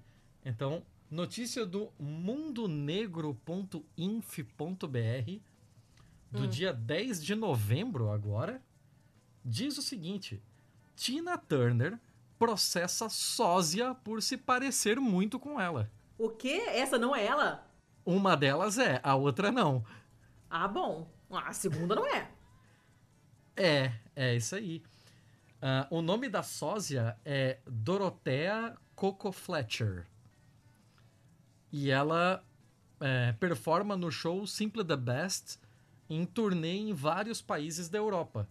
Os advogados da Tina Turner temem que os fãs sejam levados a pensar que a própria Tina Turner está envolvida na apresentação. Ah, olha. Então, Que louco É. isso. cara, como assim, sabe? Eu tô. Olha, pela foto não parece tanto assim não, tá? É, mais ou menos, né? Não. Pega o nome dela aí, Dorothea Coco Fletcher. Dorothea. ah, e, e dá uma olhadinha em outras fotos e tal. E aí você vai ver se ela parece ou não. Mas a. a Pira é que a equipe jurídica da Tina Turner não, não, parece esperou. nada. Caralho, não parece nada. As pessoas estão loucas. Eu sabia que você ia ficar desse jeito. Estão loucas. Tá todo mundo maluco? Eu sabia que você ia ficar desse jeito. Por isso que eu fiquei aqui enrolando. Tá todo mundo louco no mundo. Para.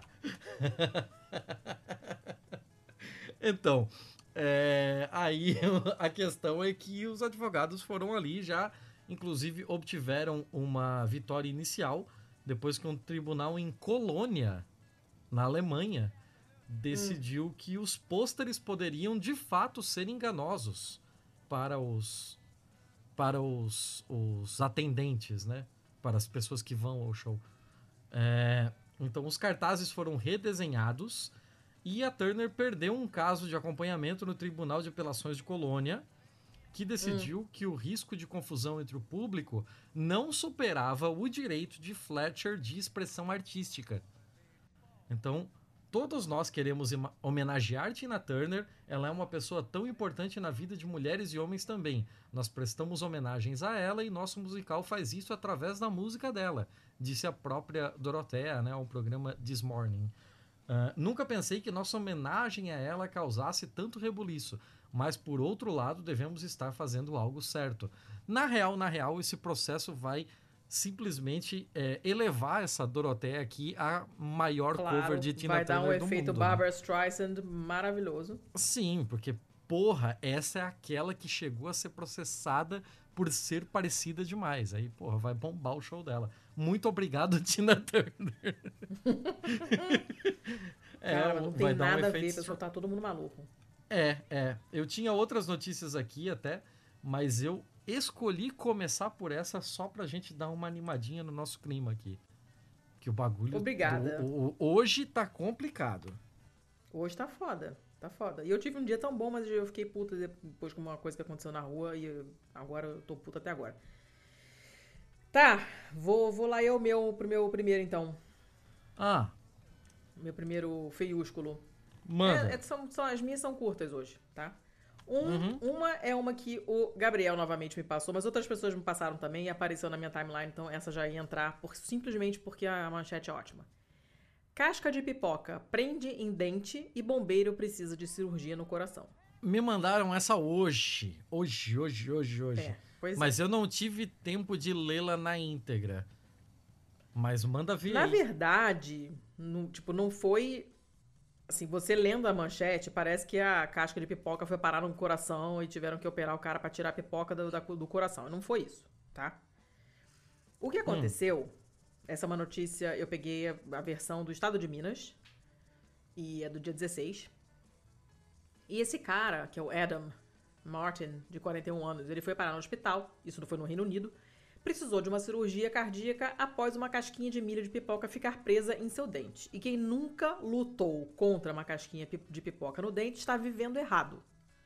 Ah, é, né? Porque isso significa que você não está comendo pipoca o suficiente na sua vida e, portanto, você está vivendo errado. Tá? A gente já Começa tá aí. em ritmo de festa junina, né? No, no BMF passado já teve pamonha já. Pamonha. Agora é, tem pipoca. meio avançado. É. O, o, o foda disso aqui.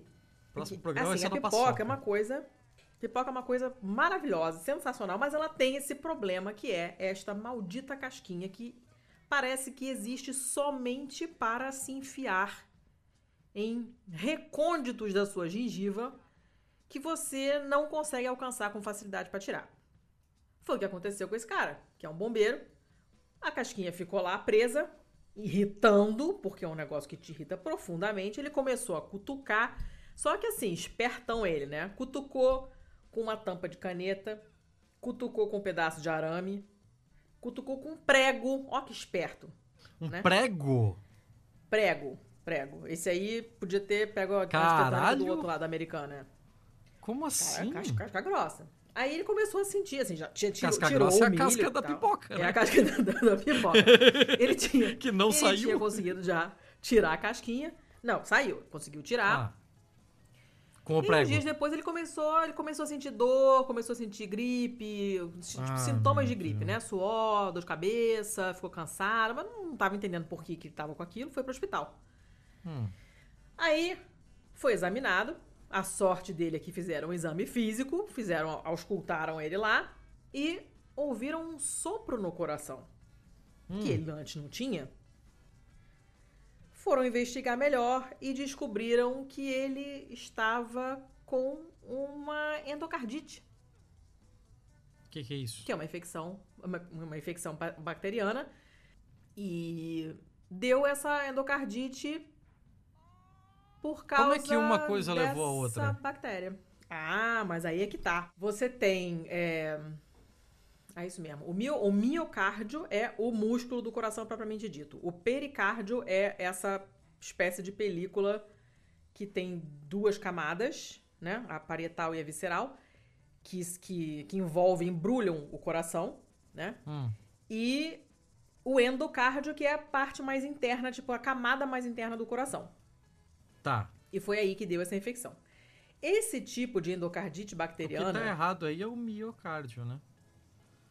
Por? Porque endo é dentro. Então, se ele é o mais interno, tá beleza. Depois vem É. o peri, que beleza. Tá, vem depois do de dentro, é o do meio ali. O de fora era pra ser o exocárdio, né? Aí, pô, Não, mas é porque. Não, não. É porque mio é, é músculo. É o músculo Ah, do coração. tá. Então, miocárdio é a musculatura cardíaca propriamente dita. É o, é o tecido tá. muscular do coração. Não tem nenhum exocárdio? Não, Ah, não tem. E, e assim, o pericárdio são duas camadinhas, né? Então, quando você, quando você vê aquele negócio de. é, como é que chama? Pericardite, não sei o quê, normalmente você junta líquido assim entre essas duas camadas, que é uma coisa que- recorrente no- nos órgãos internos, assim. aparece bastante em O- português também, né? Eu lembro que a Como gente assim? ficava estudando lá nas frases o sujeito e o pericárdio. Caralho, Thiago. É, ok. Vamos, vamos. Tá- Só tá- tá finge que isso não Ó, aconteceu. Finge que Vou isso não fingir. aconteceu. Vou fingir, mas está para sempre guardado aqui no meu coração. Qual parte do No coração? seu pericárdio. Ó, a- o problema é que a Ah. gengiva, ela é uma, uma entrada para bactéria que, que podem entrar, ca- cair na corrente sanguínea e, por consequência, no coração. Não é Uhum. tão incomum assim. Hum, Então, vão ao fucking dentista pelo menos uma vez por ano, pelo amor de Deus, para fazer limpeza dos dentes. Se começar a doer, sai correndo e vai procurar um dentista. Não esperem, porque abscesso no dente pode dar endocardite e você o pode que é morrer. abscesso? Você tá sempre colocando uma palavra nova. Abscesso é quando fica aquilo, aquilo inchado com uma, um- uma, uma lesão asquerosona, assim. É, é uma. Aquela bolota De Quando pus. você fica uma bola inchada, Ah. aquilo é um abscesso. Tá? É Tá. uma infecção localizada. É que você começa falando como se a gente já soubesse tudo. Aí você coloca uma palavra nova ali no meio e bagunçou o coreto. Abscesso está inclusive no artigo, tá? Não fui eu que, falei, não, tá? Mas você não tinha É- falado até agora. É uma essa palavra de uso corrente, tá? É uma palavra de uso corrente. Abscesso é foda, então fiquem espertos. Escovem os dentes, usem fio dental. Ó, inspecionem os seus dentinhos no espelho. Todo dia, quando você for passar fio dental, você olhem para as suas bocas. Olhem para os seus dentes. Se vocês notarem que não tem um espaço entre um dente e outro, tá difícil de passar o fio dental porque tem caraca ali, tem tártaro, vão para o dentista fazer limpeza. Porque pode dar merda. Problemas Cara, no dente tártaro não é uma palavra foda, podem dar né? muita coisa errada. Tártaro é uma palavra, palavra muito errada, né? Porque, tipo, ela é um povo, ela é um bicho que dá na boca. Inclusive, o Deserto dos Tártaros eu super recomendo, um livraço. Ela, ela é um bicho que dá na boca, ela é um molho, ela é um monte de coisa. O que, que é tártaro? Bom, né? É interessante, né? Por que, que tártaro tem isso tudo? O que, que tem a ver uma coisa com a Não outra? sei. O molho não tártaro dá tártaro na boca? Os tártaros, é, os povos cara. tártaros eram os que tinham tártaro? Eram os que fizeram o molho? Eram os que tinham a boca suja? Tipo, Cara, o tá... escuta, na mitologia grega, o Tártaro é a personificação do mundo inferior. hum, Então já tem essa. Outra- Era é- lugar. é dos você titãs lá, né? Não. Sim, onde eles foram aprisionados. É, dos titãs, né? Tá, é. É, Ficaram é. Lá presos, tocando Sonífera Aham. Ilha. Aham. Meu Deus. e é isso aí. E aí era um, um grupo étnico, enfim. Né? Mas su- super sugiro o Deserto dos Tártaros. Vou colocar aqui depois o livro porque é muito bom. Eu tenho a impressão de que a gente tá há 20 minutos falando essa notícia.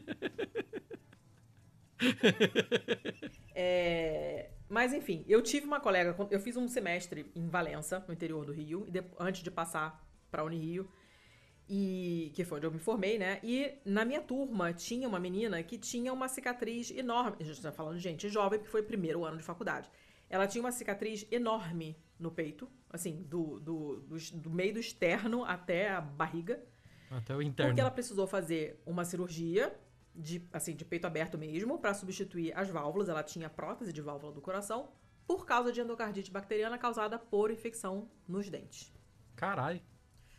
É, não é, não é tão incomum não. De verdade, não é. Não tem, não é, tá? Então, fiquem espertos com os dentes, tomem conta dos dentes.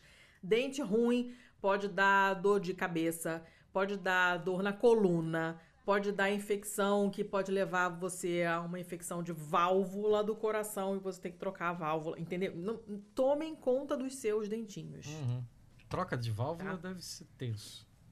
É, mas é uma merda, é uma merda. Mas a notícia é só essa. O cara É. cutucou tanto. Só ele foi burro, porque ele cutucou muito, mas muito. No Você não vai cutucar sua Fiat gengiva gera com uma prego. bosta trocar válvula, imagina o coração. Para! Você cutucaria sua gengiva com prego? Eu não. Eu não tenho como. Eu, não- Eu, não tenho como garantir nada. Não. Nada, nada, nada, nada. Não, você, olha, realmente não sei porque que eu fiz a pergunta, porque tudo é possível, mas assim, Você isso, espremeria use uma espinha com um alicate? Eu fiz muito isso na minha adolescência. Eu também não abriria paçoca com pinça, mas você faz esse tipo de coisa. Então, enfim. Não façam como o Adam, como o bombeiro. É, o primeiro sinal de qualquer coisa na boca esquisita, deu uma gengivite doida, tá doendo O conselho dente, do tá... príncipe Adam. É, exatamente. vou montar, no- vou montar ali no, no- como é que chama aqui, no jet ski voador e vou embora. Cuidem dos seus dentinhos. E, e principalmente passem fio dental, porque boca cheia de tártaro é feio e nojento. E ninguém quer beijar a boca de tártaro, então limpe a boca.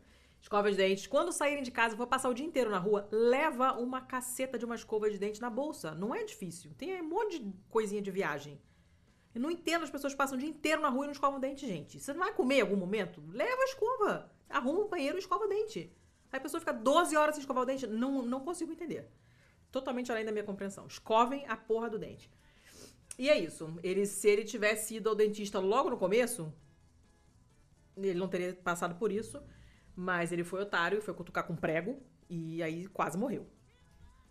Né? Então, fica aí, fica a dica. Acabou. Eu pensei que essa notícia nunca mais ia acabar. Mas acabou. Acho que a gente passou meia hora nela. Mas tá. Eu vou fazer uma bem mais curta do que essa. Hum. Você sabe que é, a gente, eu vou acabar falando aqui de um negócio que nós dois gostamos. Mas Ah. essa notícia ela é, ela é antiga, mas é muito boa. Ela é de 11 de setembro de Hum. 2021. E lá em The Hague, Hague, eu não sei como é que fala isso em, em brasileiro. Hague, Hague, Hol- Holanda. Hague, Hague. Ah, é. Aia, Aia, Aia. Aham. Ah, é Aia. É lá mesmo. Porra. É ok, é Aia. Hum. Ah, então, a polícia de Aia. Um cara foi num Hum. restaurante em Aia. E foi pego pela polícia, acusado de ser um notório chefe da máfia italiana que estava foragido. Ô, rapá.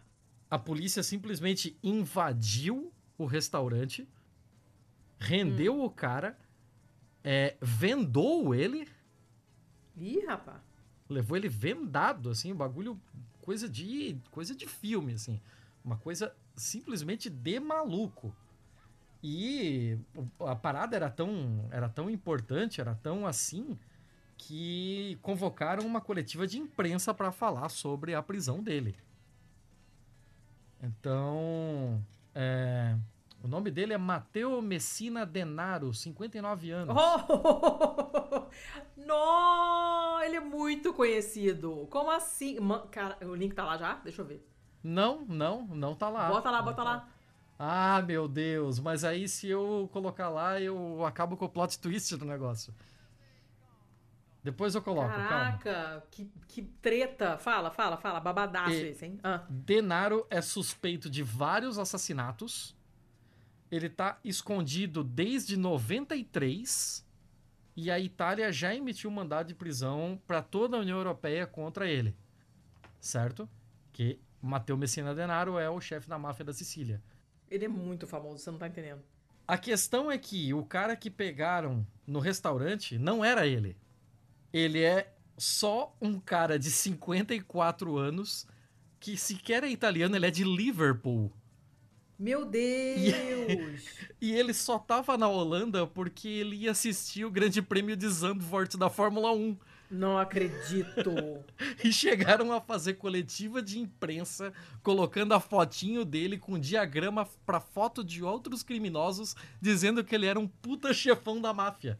Gente, Então, on- ah, ontem, pra, pra notícia, né, do, de 10 de setembro, a detenção do homem foi prorrogada, pois a investigação sobre a sua identidade ainda não foi encerrada. Essa investigação já foi Cara. concluída e descobriu-se que ele não é a pessoa que a Itália está procurando. O promotor ordenou que ele fosse solto imediatamente. Não está claro o que deu errado. Um porta-voz do Ministério Público afirma que o homem foi preso a pedido das autoridades italianas. Se eles disserem você deve ficar com essa pessoa, vamos buscá-la, e esses são acordos mútuos. Então, o cara que eles pegaram como sendo um chefe da máfia italiana, e agora sim eu estou te passando o link. é, o cara que eles pegaram como um chefe da máfia siciliana não passava de um Cara. inglês fã de Fórmula 1. puta que pariu. Imagina Não que rolê errado pra se explicar em casa, assim. Só falta ele ter sido preso e não ter sido solto a tempo de ver a corrida. Não acredito, cara. Sensacional essa notícia. Ele tá, o, o Matteo Messina Denaro, ele é, assim, figurinha fixa de noticiário de máfia, porque estão procurando ele há trocentos anos. E ninguém acha o homem, entendeu? Uhum. Que coisa maravilhosa. Desde 93 que ele tá fugido. que coisa maravilhosa. Que coisa maravilhosa. Que merda, né? Mas que coisa maravilhosa. Coitado do homem. É, difícil. É bom, você bota isso isso aí no currículo, não é pra, é pra qualquer um, não. Né? Você parecer com.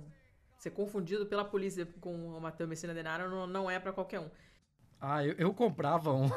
Eu comprava um, um jornal que tivesse a minha coletiva ali e Muito bom, cara. Muito bom. Tá. Vou, vou pro meu próximo, então. Sim, senhora. Que é pequenininho também. Essa aqui foi a Mariana Fogaça, que nos mandou. Que também é a nossa Opa, ouvinte e sim. apoiadora. É, é do New Zealand Herald, do dia 14 de novembro agora. Ah, o Heraldo neozelandês. O Heraldo Tem neozelandês. vários Heraldos por aí, né? Nossa, cheio de Heraldo. É impressionante como os Heraldos gostam de jornalismo. É, O que, que é é, pra ser super- Herald? Arauto. Tá. É, só isso. É, achei palha. Meio broxante. É, foi um anticlímax, é assim. melhor. Eu esperava Heraldo- algo mais legal. Heraldo não é uma muito melhor. Mas, enfim, essa notícia é de uma mulher de Dunedin, que já é um nome maravilhoso, que chamou a polícia após ser mantida em casa como refém por um gambá. Ah, É. Um gambá agressivo. Toda vez que ela tentava sair de casa, o bicho ia pra cima dela. Ela ficava com medo e voltava pra dentro de casa. Que afinal de contas, ninguém quer ser mordido por um gambá. Sabe-se lá que doença esse bicho vai, né, te é aqueles gambá tipo Pepe Le Pew, assim? Cara, é um gambá, um possum. É, é um gambá. Assim, a foto é de um gambá genérico, acredito eu. Então, não sei. Eu sei que ela teve que chamar a polícia, porque ela não conseguia sair de casa, cara. O bicho vinha pra cima dela, já pensou? Ele tava Aí a polícia possuído. chegou. a polícia chegou. O policial abriu, abriu a porta. O desgraçado do, do gambá ainda não subiu pela perna do guarda. Percebe, Ivair? Aí eles ficaram assim, cara.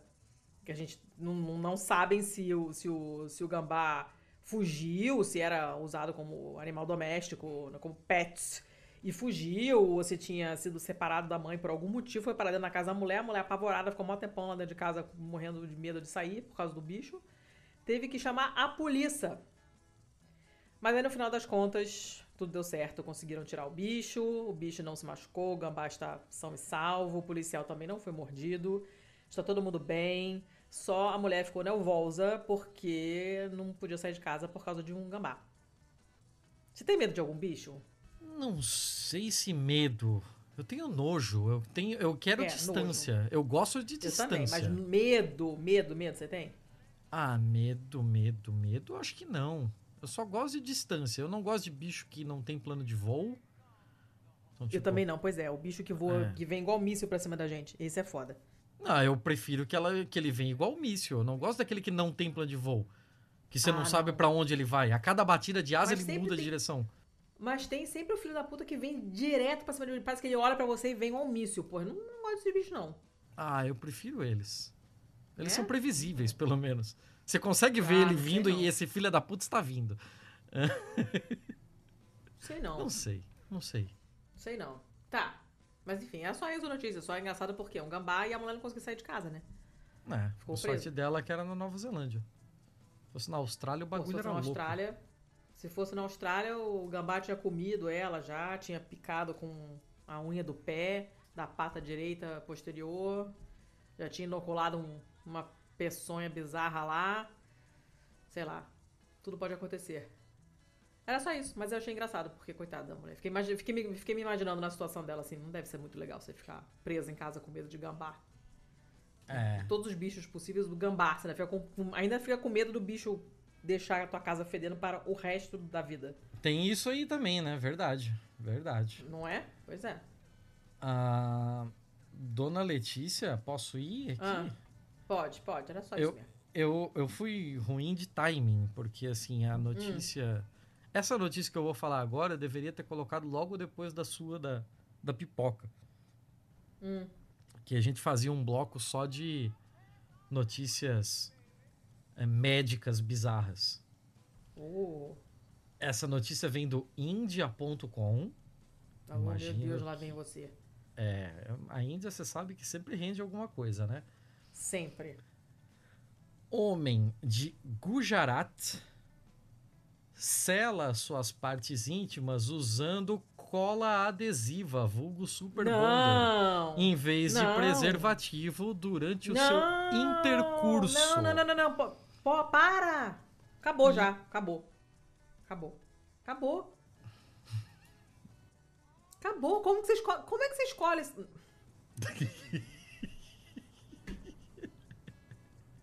Cara, olha. Eu adoro quando você fica assim. Cara. Pariu. N- Não continua, é isso? Por É isso? quê? É, Não, é- essa continua, né? Mas já tô, já tô nervosa. Você mandou parar, eu só parei. assim.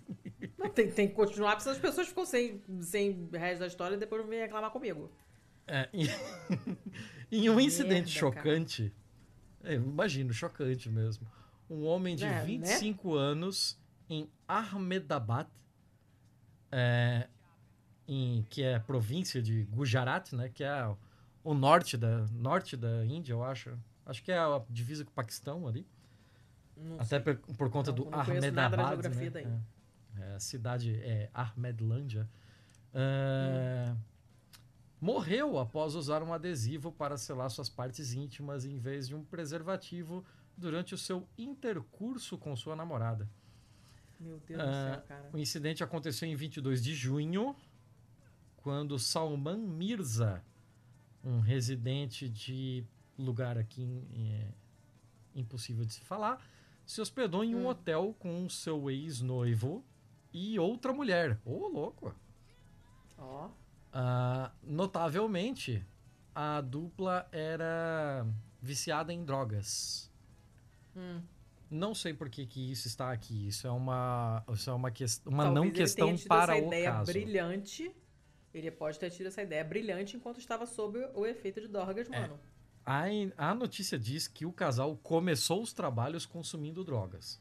E aí depois Hum. que decidiu iniciar a atividade sexual.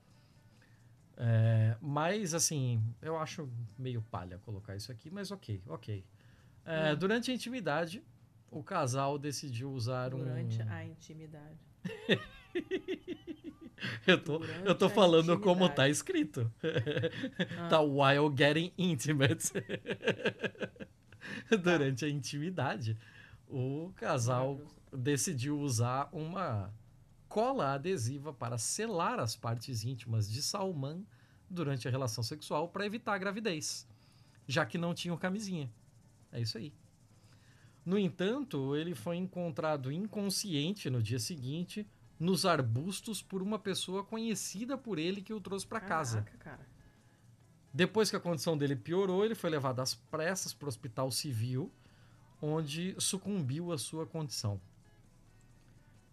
Tá, mas ele ab- morreu do que então, cacete? Abro aspas. Como não Exatamente. tinham proteção, decidiram aplicar adesivo nas partes íntimas para que ela não engravidasse.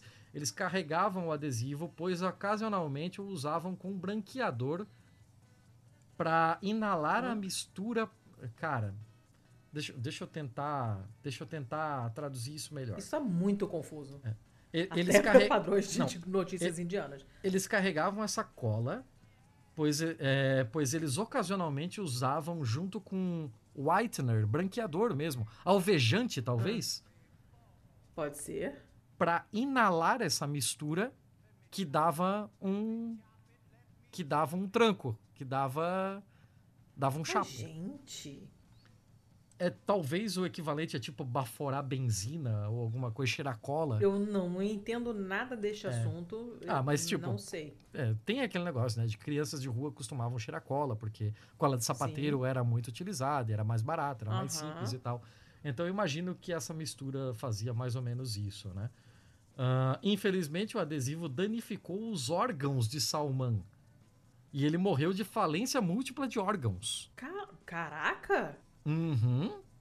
O caso de morte é, acidental foi registrado depois que Siarambanu Mirza, parente de Salman, apresentou a queixa à polícia. Aí estão aguardando relatórios sobre amostras de vísceras dele, pra, que foi en- Ah. enviada para um exame forense para ter mais detalhes sobre o que exatamente aconteceu. Caramba, gente, credo. E Mas, a, assim, e a história é bem triste, porque, tipo, não- o Salman tá era o único. claro. Não, tá pouquíssimo claro. É, talvez o, o fato deles terem colocado o consumo de drogas ali é que talvez é, tenha tido algum tipo de reação, alguma coisa conecte com outra coisa, sei lá o quê. E é bem foda, assim, porque, tipo, o Salman era de uma família muito, muito pobre. Ele É aquela história que a gente conhece muito, né? Do pessoal que usa drogas meio que como uma. como uma. Uma forma de escape da realidade em que ele está inserido, né? Ele é de uma família Uhum. muito pobre em que ele era o único é, que tinha efetivamente uma renda na sua família, que incluía inclusive seus pais Ô, idosos e, e duas irmãs. Então, tipo, é Hum. uma família que passa por uma merda dessa e já era uma família que tava toda na merda, né? Ainda passa por mais essa e a única pessoa que trazia pão pra casa morre desse jeito. Bizarro, né? Muito bizarro. Eu tô tentando entender o que- exatamente o que aconteceu, assim, do ponto de vista médico mesmo. Não tô, não Então- tô entendendo o que que eu... Então, a, a foto da, da notícia mostra um bico de cola que parece esse tipo cola super bonder mesmo, ou aquelas colas que Ah. parecem tipo siliconadas, sabe? Mas Sim. por tudo que a notícia diz aqui, e ainda mais por esse negócio de ah, misturar com um tipo de branqueador e tal para ingerir inalando, eu imagino que seja algo tipo a cola de sapateiro. Até por conta da pegajosidade da cola de sapateiro, talvez possa ter remetido a eles ao látex da camisinha, sabe? Tá, aí faz um sentido, sim. Entende? Eu tô tentando fazer esse tipo de conexão. Ele ele- eu acho que ele imaginou algo do tipo, cara, eu vou transformar um, Besuntar esse negócio é, eu aqui. vou transformar o meu peru numa torre de, de cola de sapateiro, esperar essa parada secar e esse bagulho vai ficar tipo o látex da camisinha e pei. É nós. Não sei. Eu tô, Caraca, cara. tô tentando chegar em alguma conclusão. É completamente bizarro. Por isso que eu tinha que trazer. Muito, muito. Nossa, gente, que coisa horrível. Cruzes. Nossa, tá. O que, que, que que eu diga? Não, não sei. Como sempre, não sei. Usem camisinha. É isso aí. Tá, é isso tá aí. episódio He-Man do começo ao fim. Usem É. camisinha. E aí, tipo, quando você faz no alguma posto de saúde. Sim. Usem. E aí, quando você faz algum tipo de campanha sobre é, higiene genital, né? É, aí É. aparece um cara igual o Tenente Polenguinho lá. Tá tudo Rapaz. conectado. Tá tudo conectado. Tá Ah. tudo conectado, é o univer- o universo conspirando. Beleza, beleza, beleza. Quer dizer, beleza não, a merda, mas vamos lá. Eu vou. Eu tenho mais duas, tá? Então vamos lá. Uma outra Ok. bobinha também. Que foi o, o Alessandro Basso, que me mandou. Um beijo pro Alessandro. E. É, assim, ela, ela é bobinha, mas assim, eu super, eu super entendo. É uma notícia que saiu no UOL, na seção Tilt do UOL, que não sabia nem que existia, mas enfim, né? E assim, a família cresceu, donos agora dão nome a aspirador robô e tratam como pet. Como assim? Então, você já viu esse robozinho, né? Ah, o Aspirador Rumba. de pó. Rumba. É. Você já viu ao vivo, né? Você já viu ele funcionando lá em casa? Você chegou a ver ele funcionando? Vi, vi. Eu acho que em vi. Curitiba? Vi, vi, vi, vi.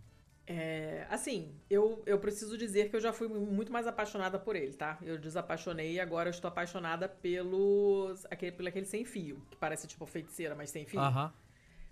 Porque eu acho que ele limpa melhor. Não, não só que ele limpa melhor, mas é que pra passar o robô requer toda uma preparação da casa. Porque não pode ter fio no chão, cabo, tapete com franja, essas Ah, coisas que ele se verdade. Tem todo, isso, né? Tem isso. né?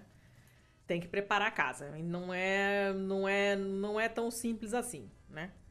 Então eu meio que me desapaixonei e agora eu estou, eu quero casar com o meu aspirador, aquele que você passa mesmo. E eu gosto de passar assim, eu acho terapêutico você passar aí sugando a sujeirinha assim, você, sabe? Mas eu super entendo quem se apega muito ao seu, inclusive ao ponto de dar nome, que é o que diz a matéria. Que as pessoas começaram a, a comprar mais, assim, teve um- uma puta subida nas compras desse, desse tipo de eletrodoméstico, depois do início da pandemia, porque as pessoas estão ficando o tempo inteiro em casa, então a casa fica mais suja, aquilo te incomoda e você tem menos saco de limpar, então as pessoas estão usando essa essa esse eletrodoméstico para limpar limpar a casa e assim, ele é maneiro, porque você programa programa ele para passar todo dia no horário tal, ele vai. A maioria deles é programável, ele faz sozinho lá, a roda dele lá, a ronda, limpa tudo, volta para casa para recarregar a bateria. Maneiro, né? E Uhum. é engraçado que um, a um certo ponto um dos entrevistados fala assim: Nossa, eu adoro ficar olhando ele trabalhar assim. E aí eu me lembro que quando eu tava escolhendo um para comprar, o primeiro modelo que, eu- que eu tive, que já tem alguns anos, Eu me lembro que eu, le eu lendo os reviews da Amazon e aí alguém falou assim: ah, ele economi economizaria muito mais o meu tempo se não fosse tão legal ficar olhando para ele enquanto ele limpa. Porque aí eu não tô perdendo tempo passando o aspirador, mas eu tô perdendo tempo olhando para ele, assim, porque é bonitinho você ficar olhando, ele vai lá, aí ele roda, vai pra um lado, vai pro outro, bate na cadeira, tá. É, é, tipo, é legal, sabe? É uma coisa legal de ter em casa. E as pessoas estão usando muito esse negócio e começaram a dar nome para os eletrodomésticos, assim, não só porque alguns funcionam por controle de voz, mas porque fica parecendo um, um, animal doméstico, parece um pet, entendeu? Tá lá, o bichinho todo dia ele sai, vai lá, e eles fazem os barulhinhos, eles avisam, vai voltando, vão voltando pra base. Tô com a bateria baixa, tô entrando no programa turbo, não sei o quê. Eles falam umas coisinhas lá, né? Hum, tá tipo um Tamagotchi. E aí o pessoal tá começando a dar nome para eles. E, e assim, eu, meu primeiro computador tinha nome também, se chamava Marco Aurélio. E por muitos anos, porque era, né, não é, as coisas não tinham, não mudavam na velocidade que elas mudam hoje, então não precisava é, é, atualizar com tanta frequência. Eu tive Marco Aurélio por um bom tempo e todos os meus amigos conheciam ele pelo Marco Aurélio, entendeu? E ah, tem que dar um reboot nele lá, tem que trocar um monitor do Marco Aurélio, não sei o que todo mundo conhecia. E é, é só isso, a notícia é só essa: as pessoas dando nome para os, os robozinhos. E eu acho fofinho. E eu super entendo. Não sei que nome eu daria pro meu. Eu não sei nem por que, que eu nunca dei nome pro meu. Eu tive dois já. Eu não sei por que, que eu não dei nome. Mas. Eu normalmente eu, eu gosto de dar nome para coisas, para objetos. E. Não sei. Que nome você daria para o seu robozinho? Se eu não dou nome pra nada, Letícia. Ah, deveria, Meu último cachorro, eu queria chamar de cachorro, não me deixaram.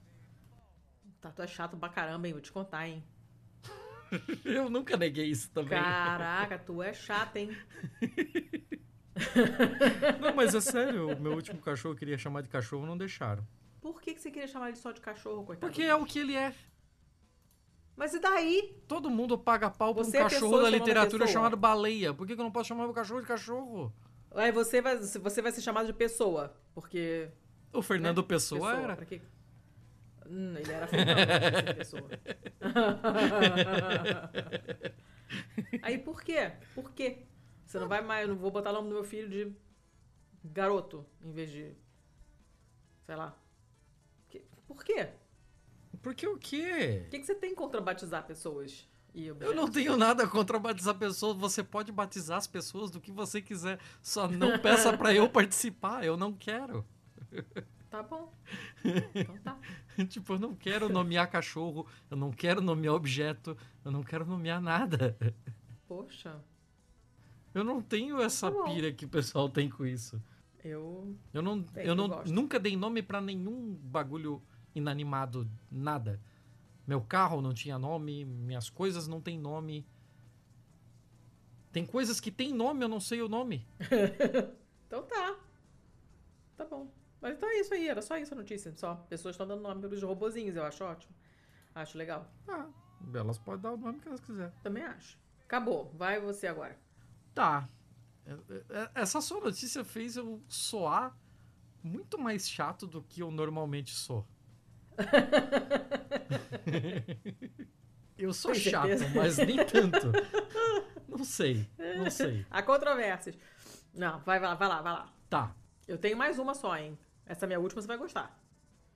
É hum, bem a tua cara. É, então eu acho que é eu vou. Cara. Então eu acho que talvez eu faça duas seguidas aí você termina com essa. Tá. Posso? Vai, manda ver. Tá. Essa daqui é curtinha, essa daqui é suave. Uh, ela vem do Motorious. Not, not, notorious, notorious. Que é um site para falar de carro e de coisas envolvendo carro. Hum. Então vamos lá. A notícia é: homem rouba mais de 50 carros de luxo para satisfazer suas 16 namoradas. Caceta! Caralho. Que vontade, hein? Olha, tá de parabéns o jovem aqui, porque. Que vontade. Porra. A, a notícia começa com. Ainda estamos tentando entender como um homem está sendo culpado pela polícia por roubar mais de 50 carros de luxo e que ele deu a cada uma de suas 16 namoradas. É, 50 por 16 não fecha.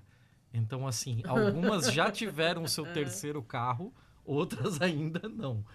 Meu A Deus, polícia de. Delhi interrogou o homem que confessou os crimes, admitindo que roubou os veículos para suas namoradas e, entre aspas, seus próprios hobbies. Não queira saber quais são os hobbies desse cara, não faço Eu ideia. não quero mesmo. Ah, o homem chamado Robin tem uma série de pseudônimos conhecidos e presumimos que seja um kit de ferramentas para, digamos assim, para impulsionar carros, né? Boosting cars. Ah, Durante o interrogatório, o Robin falou sobre como ele arrombou os carros. E, embora nem todos os detalhes tenham sido fornecidos à mídia local, claro, né? Pra- até para não virar um tutorial esta porra. Por favor, É, mas foi divulgado que ele pegaria os veículos de luxo nas é, primeiras horas da manhã. É, o relatório não indica uma hora específica, mas assim, vamos supor que ele, se ele for como a maioria dos ladrões, ele gosta de atacar quando sabe que os donos não vão tentar ir até o carro, né? É, O que Hum. dá pra ele bastante tempo. Então, por exemplo, o cara estacionou para e acabou de entrar para ir trabalhar. Então, tipo, na pior das hipóteses, ele vai voltar pro carro na hora do almoço, o que dá bastante tempo. É, na verdade, esse cara demorou pra pegar cada carro. Ele disse à polícia que gastaria cerca de 10 minutos abrindo cada um. Você poderia pensar que com tanta prática ele seria mais rápido, mas talvez fosse um perfeccionista ou não quisesse assim deixar nenhum tipo de arranhão, nada que, porra, depois a namorada vai pegar, pô, esse cara foi roubado, cara aqui. Essas marcas de chave de fenda. Cara, É, há uma reportagem local, o Robin é, diz que o Robin mudava sua aparência ao roubar cada carro. É, ele podia aparecer careca, às vezes ele usava uma peruca, é, ele mudou o tipo de roupa, o estilo, às vezes vai de terno, às vezes vai de academia. É, é algo assim, parece saído de um filme essa porra. E não é de surpreender que esse cara tenha cumprido pena por roubo de carro antes, né?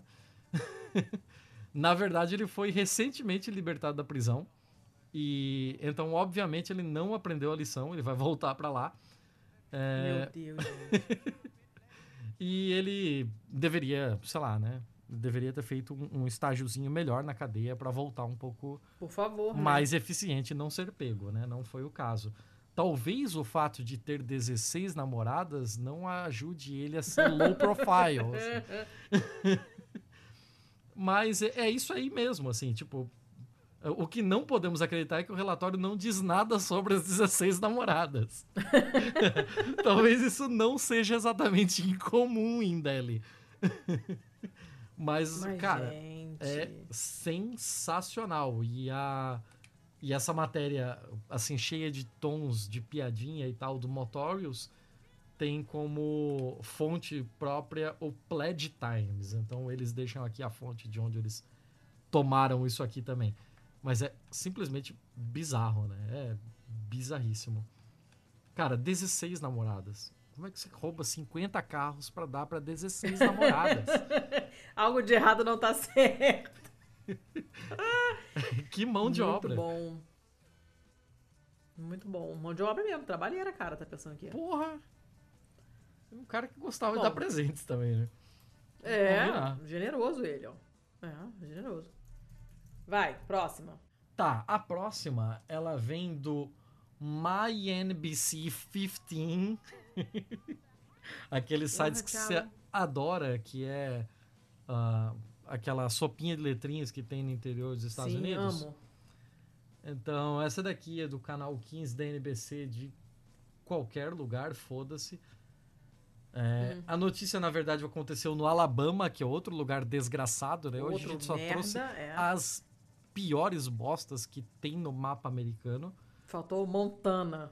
E, e assim, ó, Wyoming. cara, Alabama, Alabama já é um lugar terrível. Mas eu acho muito, muito, muito terrível que em 2021 você tenha no coração do Alabama uma cidade chamada Creola. Difícil, né? Foda, né? Foda pra caralho. E essa Difícil, notícia difícil. aconteceu em Creola, Alabama. De acordo com o, com o xerife aqui, no dia 15 de agosto de 2021, aproximadamente 9 da noite, a polícia foi é, acionada, né, para responder a uma a um barulho de tiros que havia acontecido numa região ali de Creola, Alabama. Dois homens foram atingidos e ambos estavam sendo transportados para o local, para o hospital local, né, para tratar os ferimentos. A questão é quem são esses caras e o que exatamente aconteceu. Hum. Uma das vítimas se chama Frank Rivers e ele é o dono da casa onde ocorreu esse, essa treta. 53 anos. É, aliás, ele foi acertado no peito por um tiro disparado pelo cara de 53 anos chamado Michael Amaker. E aí o Hum. Frank Reeves também revidou o tiro, né? E acertou o Amaker também. Então, é, é típico faroeste americano, né? Sim. É isso aí. Ah, Hum. durante a investigação, eles foram descobrir, porra, o que caralhos levou esses caras a começarem a atirar um no outro numa porra de uma casa aleatória, assim, de uma, uma casa que era de um deles. Aí, lá vai a investigação tentar entender o que aconteceu. A mulher do dono da casa, Tracy Reeves, alertou o marido de que um intruso estava invadindo a casa. Hum. Então ela, sei lá, ouviu o barulho de alguém forçando janela, alguma coisa assim. E aí o dono da casa pegou o seu revólver, foi ver o que aconteceu e acertou o, o cara que depois revidou. Então, beleza, a gente sabe exatamente foram os, quais foram os fatos do lado de um, né? Agora falta saber os fatos do lado do outro. Ah, do outro lado, o Tracy é, sabia que o intruso tinha tinha estava tendo uma, rela- um relacionamento com a sua mulher por um Hum. ano Ah, e tornando essa história um pouco menos longa do que ela deveria porque estamos Hum. já com o tempo curto a pira é o seguinte o marido acertou o namorado da esposa nossa que senhora. É, a- a- o marido acertou o namorado da esposa e esse namorado da esposa estava forçando a entrada na casa deles porque há um ano ele estava morando escondido no porão deles. O quê? O quê? É, Como assim? é. É isso aí. Mas, gente, como assim um ano, Thiago? É isso aí. Um Você quer que eu fale o ano? quê? Você quer que eu fale o Ninguém quê? percebeu? Um Não sei. ano? Não sei. O cara não passava muito tempo em casa, não sei. Cara, que bizarrice. É, é bizarrice. Eu sei que é bizarrice. Se não fosse bizarrice, não tava no feio. Não, tudo bem, mas um ano, gente? Então, Esse pessoal é É. meio desatento, hein? é isso aí. O cara do Alabama é, pensou que ele tava recebendo um tiro de um intruso. Na real, era o namorado da esposa que vivia secretamente na casa deles. Cara, Parabéns aí. Casos de família. parabéns a todos os envolvidos. Porra, todos os envolvidos. Eu duvido que todos. isso. Ah, eu, eu duvido que isso tenha sido ideia dele, sabe? A namorada dele, esposa do outro, deve ter dito: ah, vem. Vem dormir aqui embaixo, sei lá. É muito zoado, é muito zoado. É simplesmente isso, assim. Ah, ah, tem, tem uma Tá. parte aqui. Tem Ah. uma parte aqui que talvez seja interessante Já de quase colocar. duas horas de gravação, pelo amor de Deus. É, ela. Ela tinha permitido a ele que ficasse na casa por alguns dias. é, Ah. Inclusive provisionando ele com comida. É, encontraram na, no cômodo onde ele, onde ele passou esses dias é, inclusive garrafas de urina. Ah, para! Tiago! Porque, é, porque ele passava muito tempo Por que, lá, que né? você tá mencionando isso? Ah, porque eu Pula queria. essa parte nojenta. Mas isso é tipo uma prova de que ele não ia lá e passava um tempinho. Você sabe que eu tenho nojo de tudo. Pula essas coisas asquerosas. Claro que eu não vou pular, eu quero mais é ver você Caraca, reagindo assim. Ah! Eu adoro quando você reage assim, você sabe? Eu nunca vou evitar Ah, que você reaja merda. assim. Aí agora o nosso amiguinho Amaker aqui tá preso por tentativa de assassinato, posse de arma de fogo é, com o número serial adulterado e posse de uma substância controlada. Ele só não foi pego por invasão porque a mulher deixou ele ficar lá, né? Cara, que coisa zoada. Tudo errado também nisso aí. Deixa eu É. contar, hein? É, Ai, meu Deus do céu. isso aí. Garrafas Seu urina. Tiago. É. eu- Para! O quê? Que... Chega. Chega. Vou passar pra próxima, tá? Vai, vai, só vai. tá? A próxima é uma notícia do público aqui de Portugal. Uhum. No melhor estilo, cria cuervos e te sacarán los ojos. Ah, que olha que, que manchete é do mês passado, tá? Mas olha que manchete. Chega, pediu esclarecimentos ao Vox sobre mapa com Portugal anexado por Espanha. Mas... Ah, então, o Chega e o Vox são partidos de extrema direita, respectivamente, no Portu- em, em Portugal e na Espanha. Uhum. O Chega é aquele partido do doutor Cabeça de Geleia e quem ouve o jovem conservador de direita sabe do que estamos falando. Uhum. né? É um partido escroto, como todo partido de extrema direita. O Vox também é um, é um negócio pavoroso.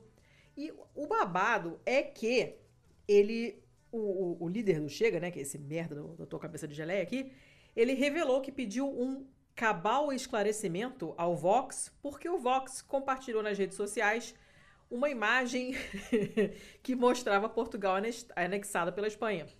Cabal. Cabal, ok. Cabal. Cabal esclarecimento. E, e é engraçado porque não é a primeira vez que isso acontece. Da outra vez que aconteceu, eles também pediram esclarecimentos e foram sumariamente ignorados. tipo, cagaram, não deram resposta alguma. É muito bom. E ah, simplesmente, assim, eles, eles. O Vox di- divulgou na terça-feira agora um, cartaz, né, que aluzia, fazia, fazia alusão ao dia da hispanidade. Aluzia? Que é, se, é, se fazia alusão. Aludia. Aludia. É, porque, to- é porque tava com um cartaz alusivo, aí foi uma. um- É, o, o pretérito perfeito pegou o negócio errado. E Porque eu tava pensando quem era cartaz. Luzia. Ninguém é Luzia, né? Luzia não tem nada a ver com a história. Do Dia da Hispanidade, que então, né, que se comemorava na terça-feira, e nesse cartaz mostrava mostrava-se o território português como parte da Espanha, assim como as ex-colônias portuguesas. Né? E aí eles falam: "Ah, a Espanha tem muito a comemorar, nada do que se arrepender. Num dia como hoje, há 529 anos, Colombo descobriu a América começou a Hispanidade, a maior obra de geminação realizada por um povo na história universal. Eu tô falando tudo errado hoje. Geminação? meu- Os S's não estão saindo. Geminação. Maior obra de geminação realizada por um povo na história universal. Isso foi o que Geminação? o Vox afirmou. Geminação.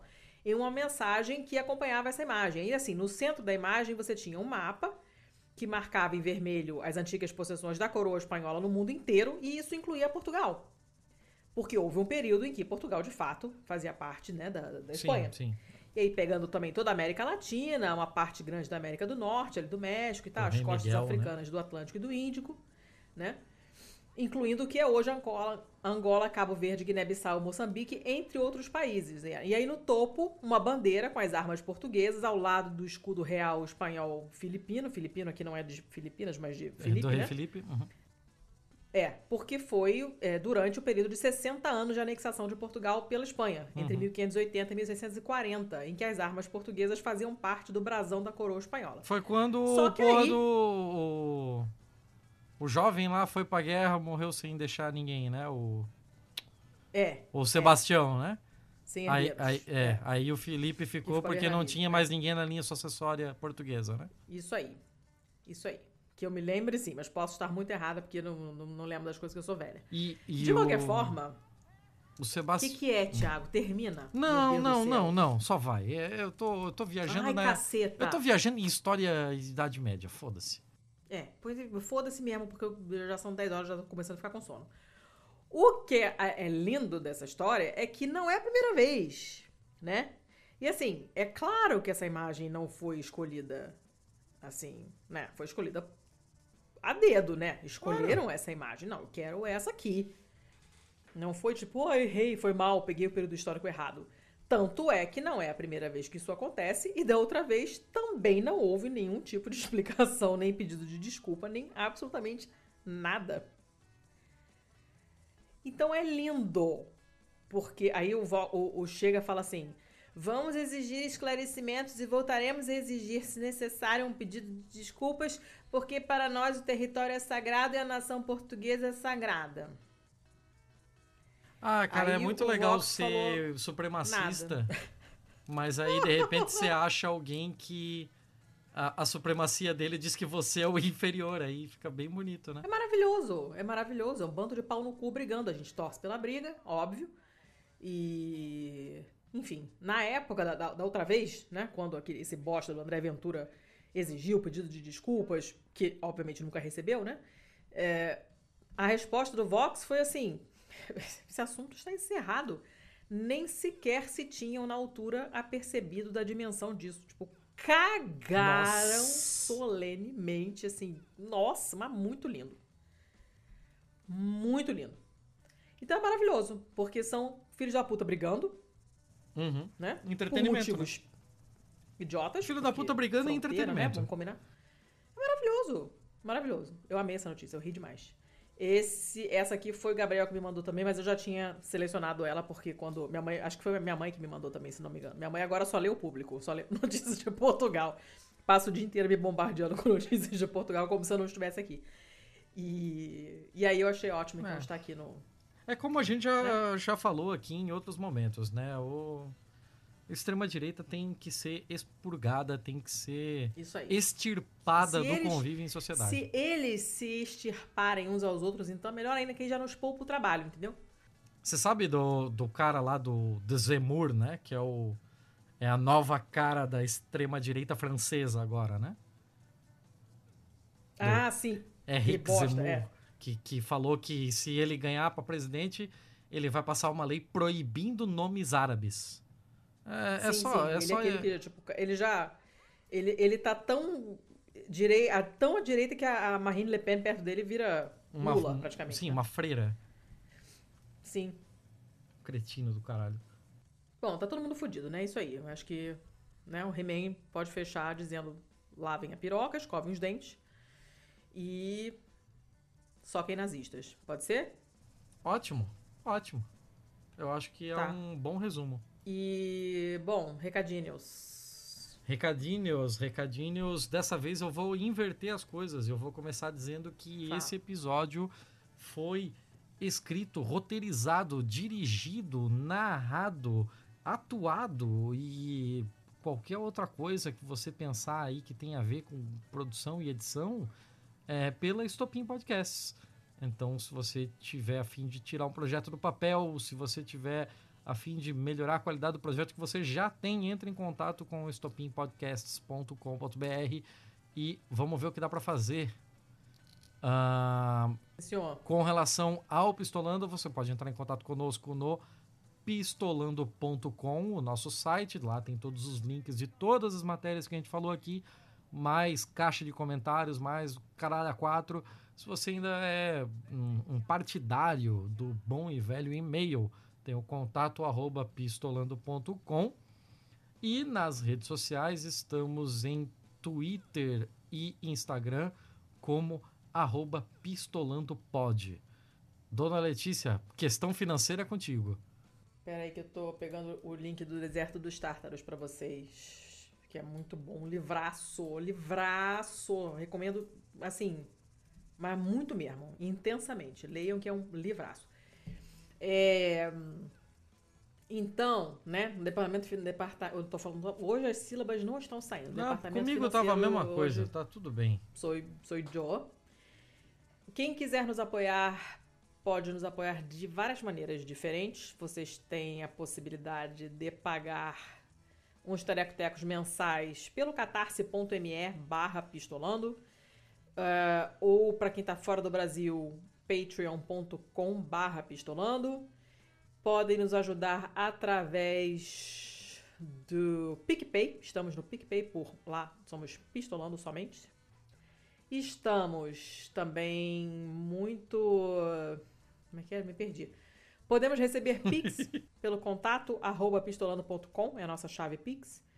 E acho que é só isso aí, né? Aí de parceria nós temos quem? A vesteesquerda.com.br, com muitas camisetinhas para vocês irem tomar sua dose de reforço e exibirem a sua figura na medida. Dose de reforço, maneiras, inclusive. gostoso demais.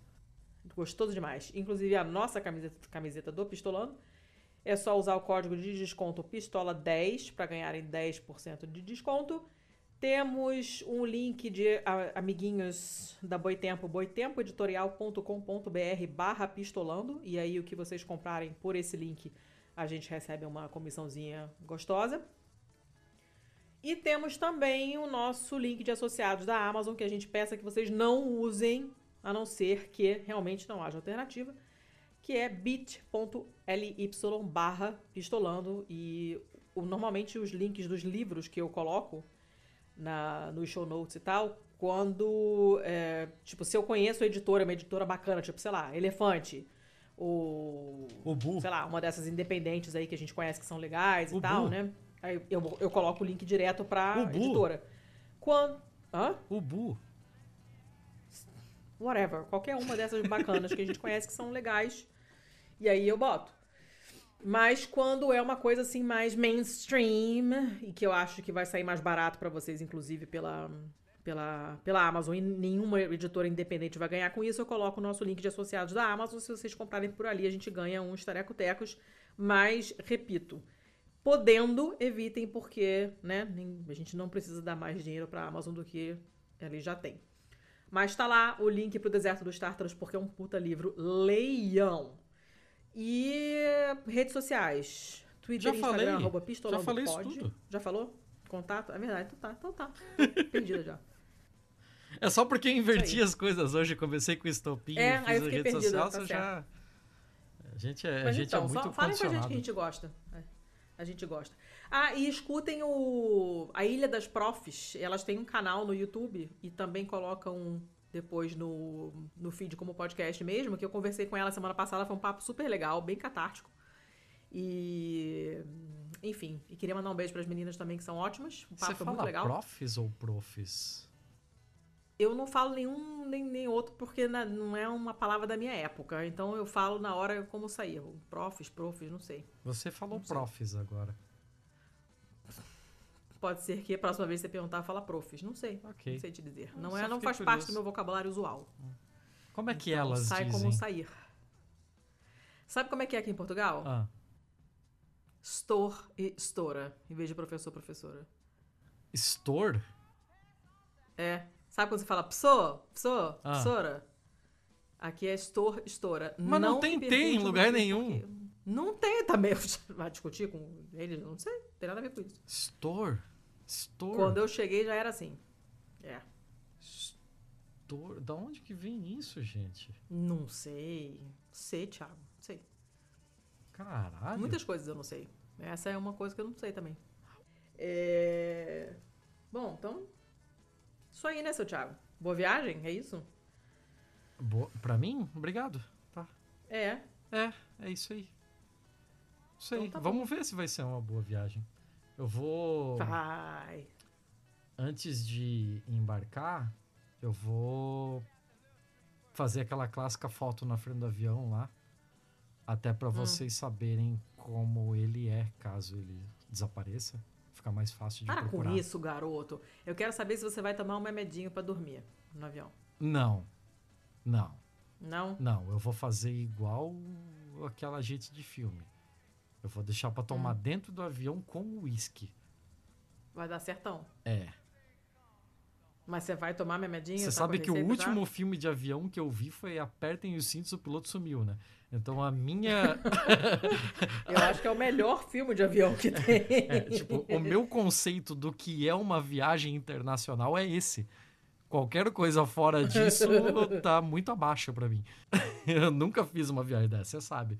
A, a audiência sei, não sabe, mas você sabe. Então, tipo, eu não sei o que esperar, mas eu, eu quero cenas como aquela. Tá, não vou falar nada. tô, tô fora. Tô fora. Chega, posso levar minha cachorra pra fazer xixi pra eu dormir? Você pode levar sua cachorra pra fazer xixi pra ir dormir. Eu quero saber se ela vai me reconhecer. Ah, mas aí nós vamos filmar esse momento para os, para os nossos ouvintes. Lembrando, lembrando que quem está, quem os nossos apoiadores estão na Pistolândia, tem acesso à Pistolândia, que é nosso grupo do Telegram. Lindo, maravilhosos. E estão acompanhando a saga, né?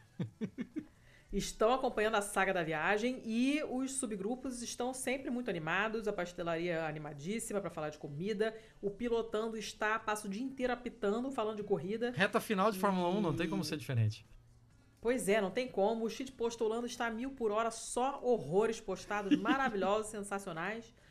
E o de música eu não sei porque eu não frequento esses lugares. Ambiente de música é ambiente de droga, então não O, frequento. o de música O ontem de teve uma sessão. A gente tava lá fazendo um monte de.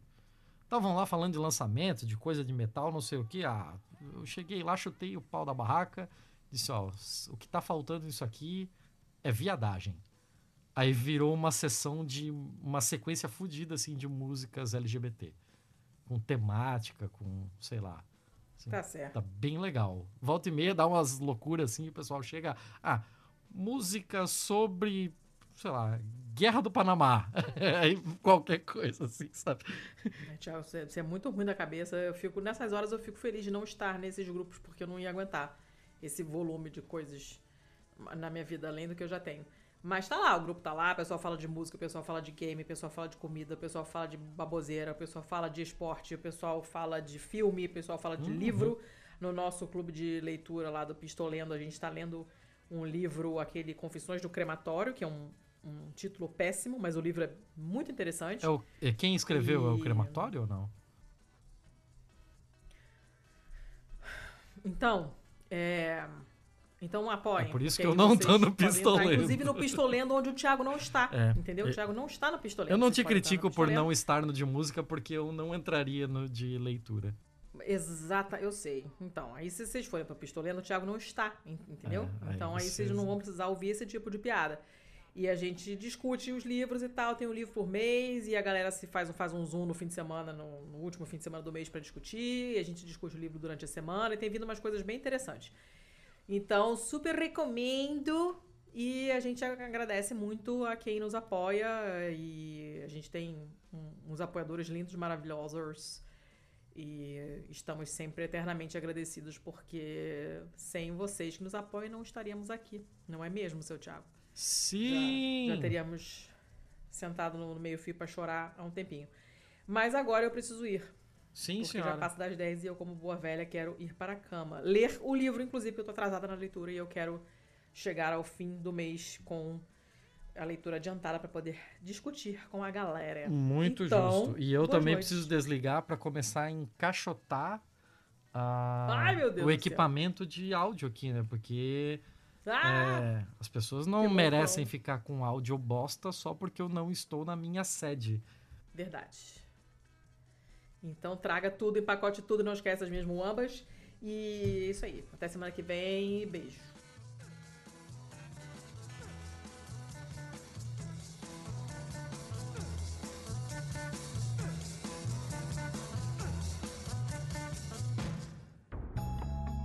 Este podcast foi editado por estopimpodcasts.com.br.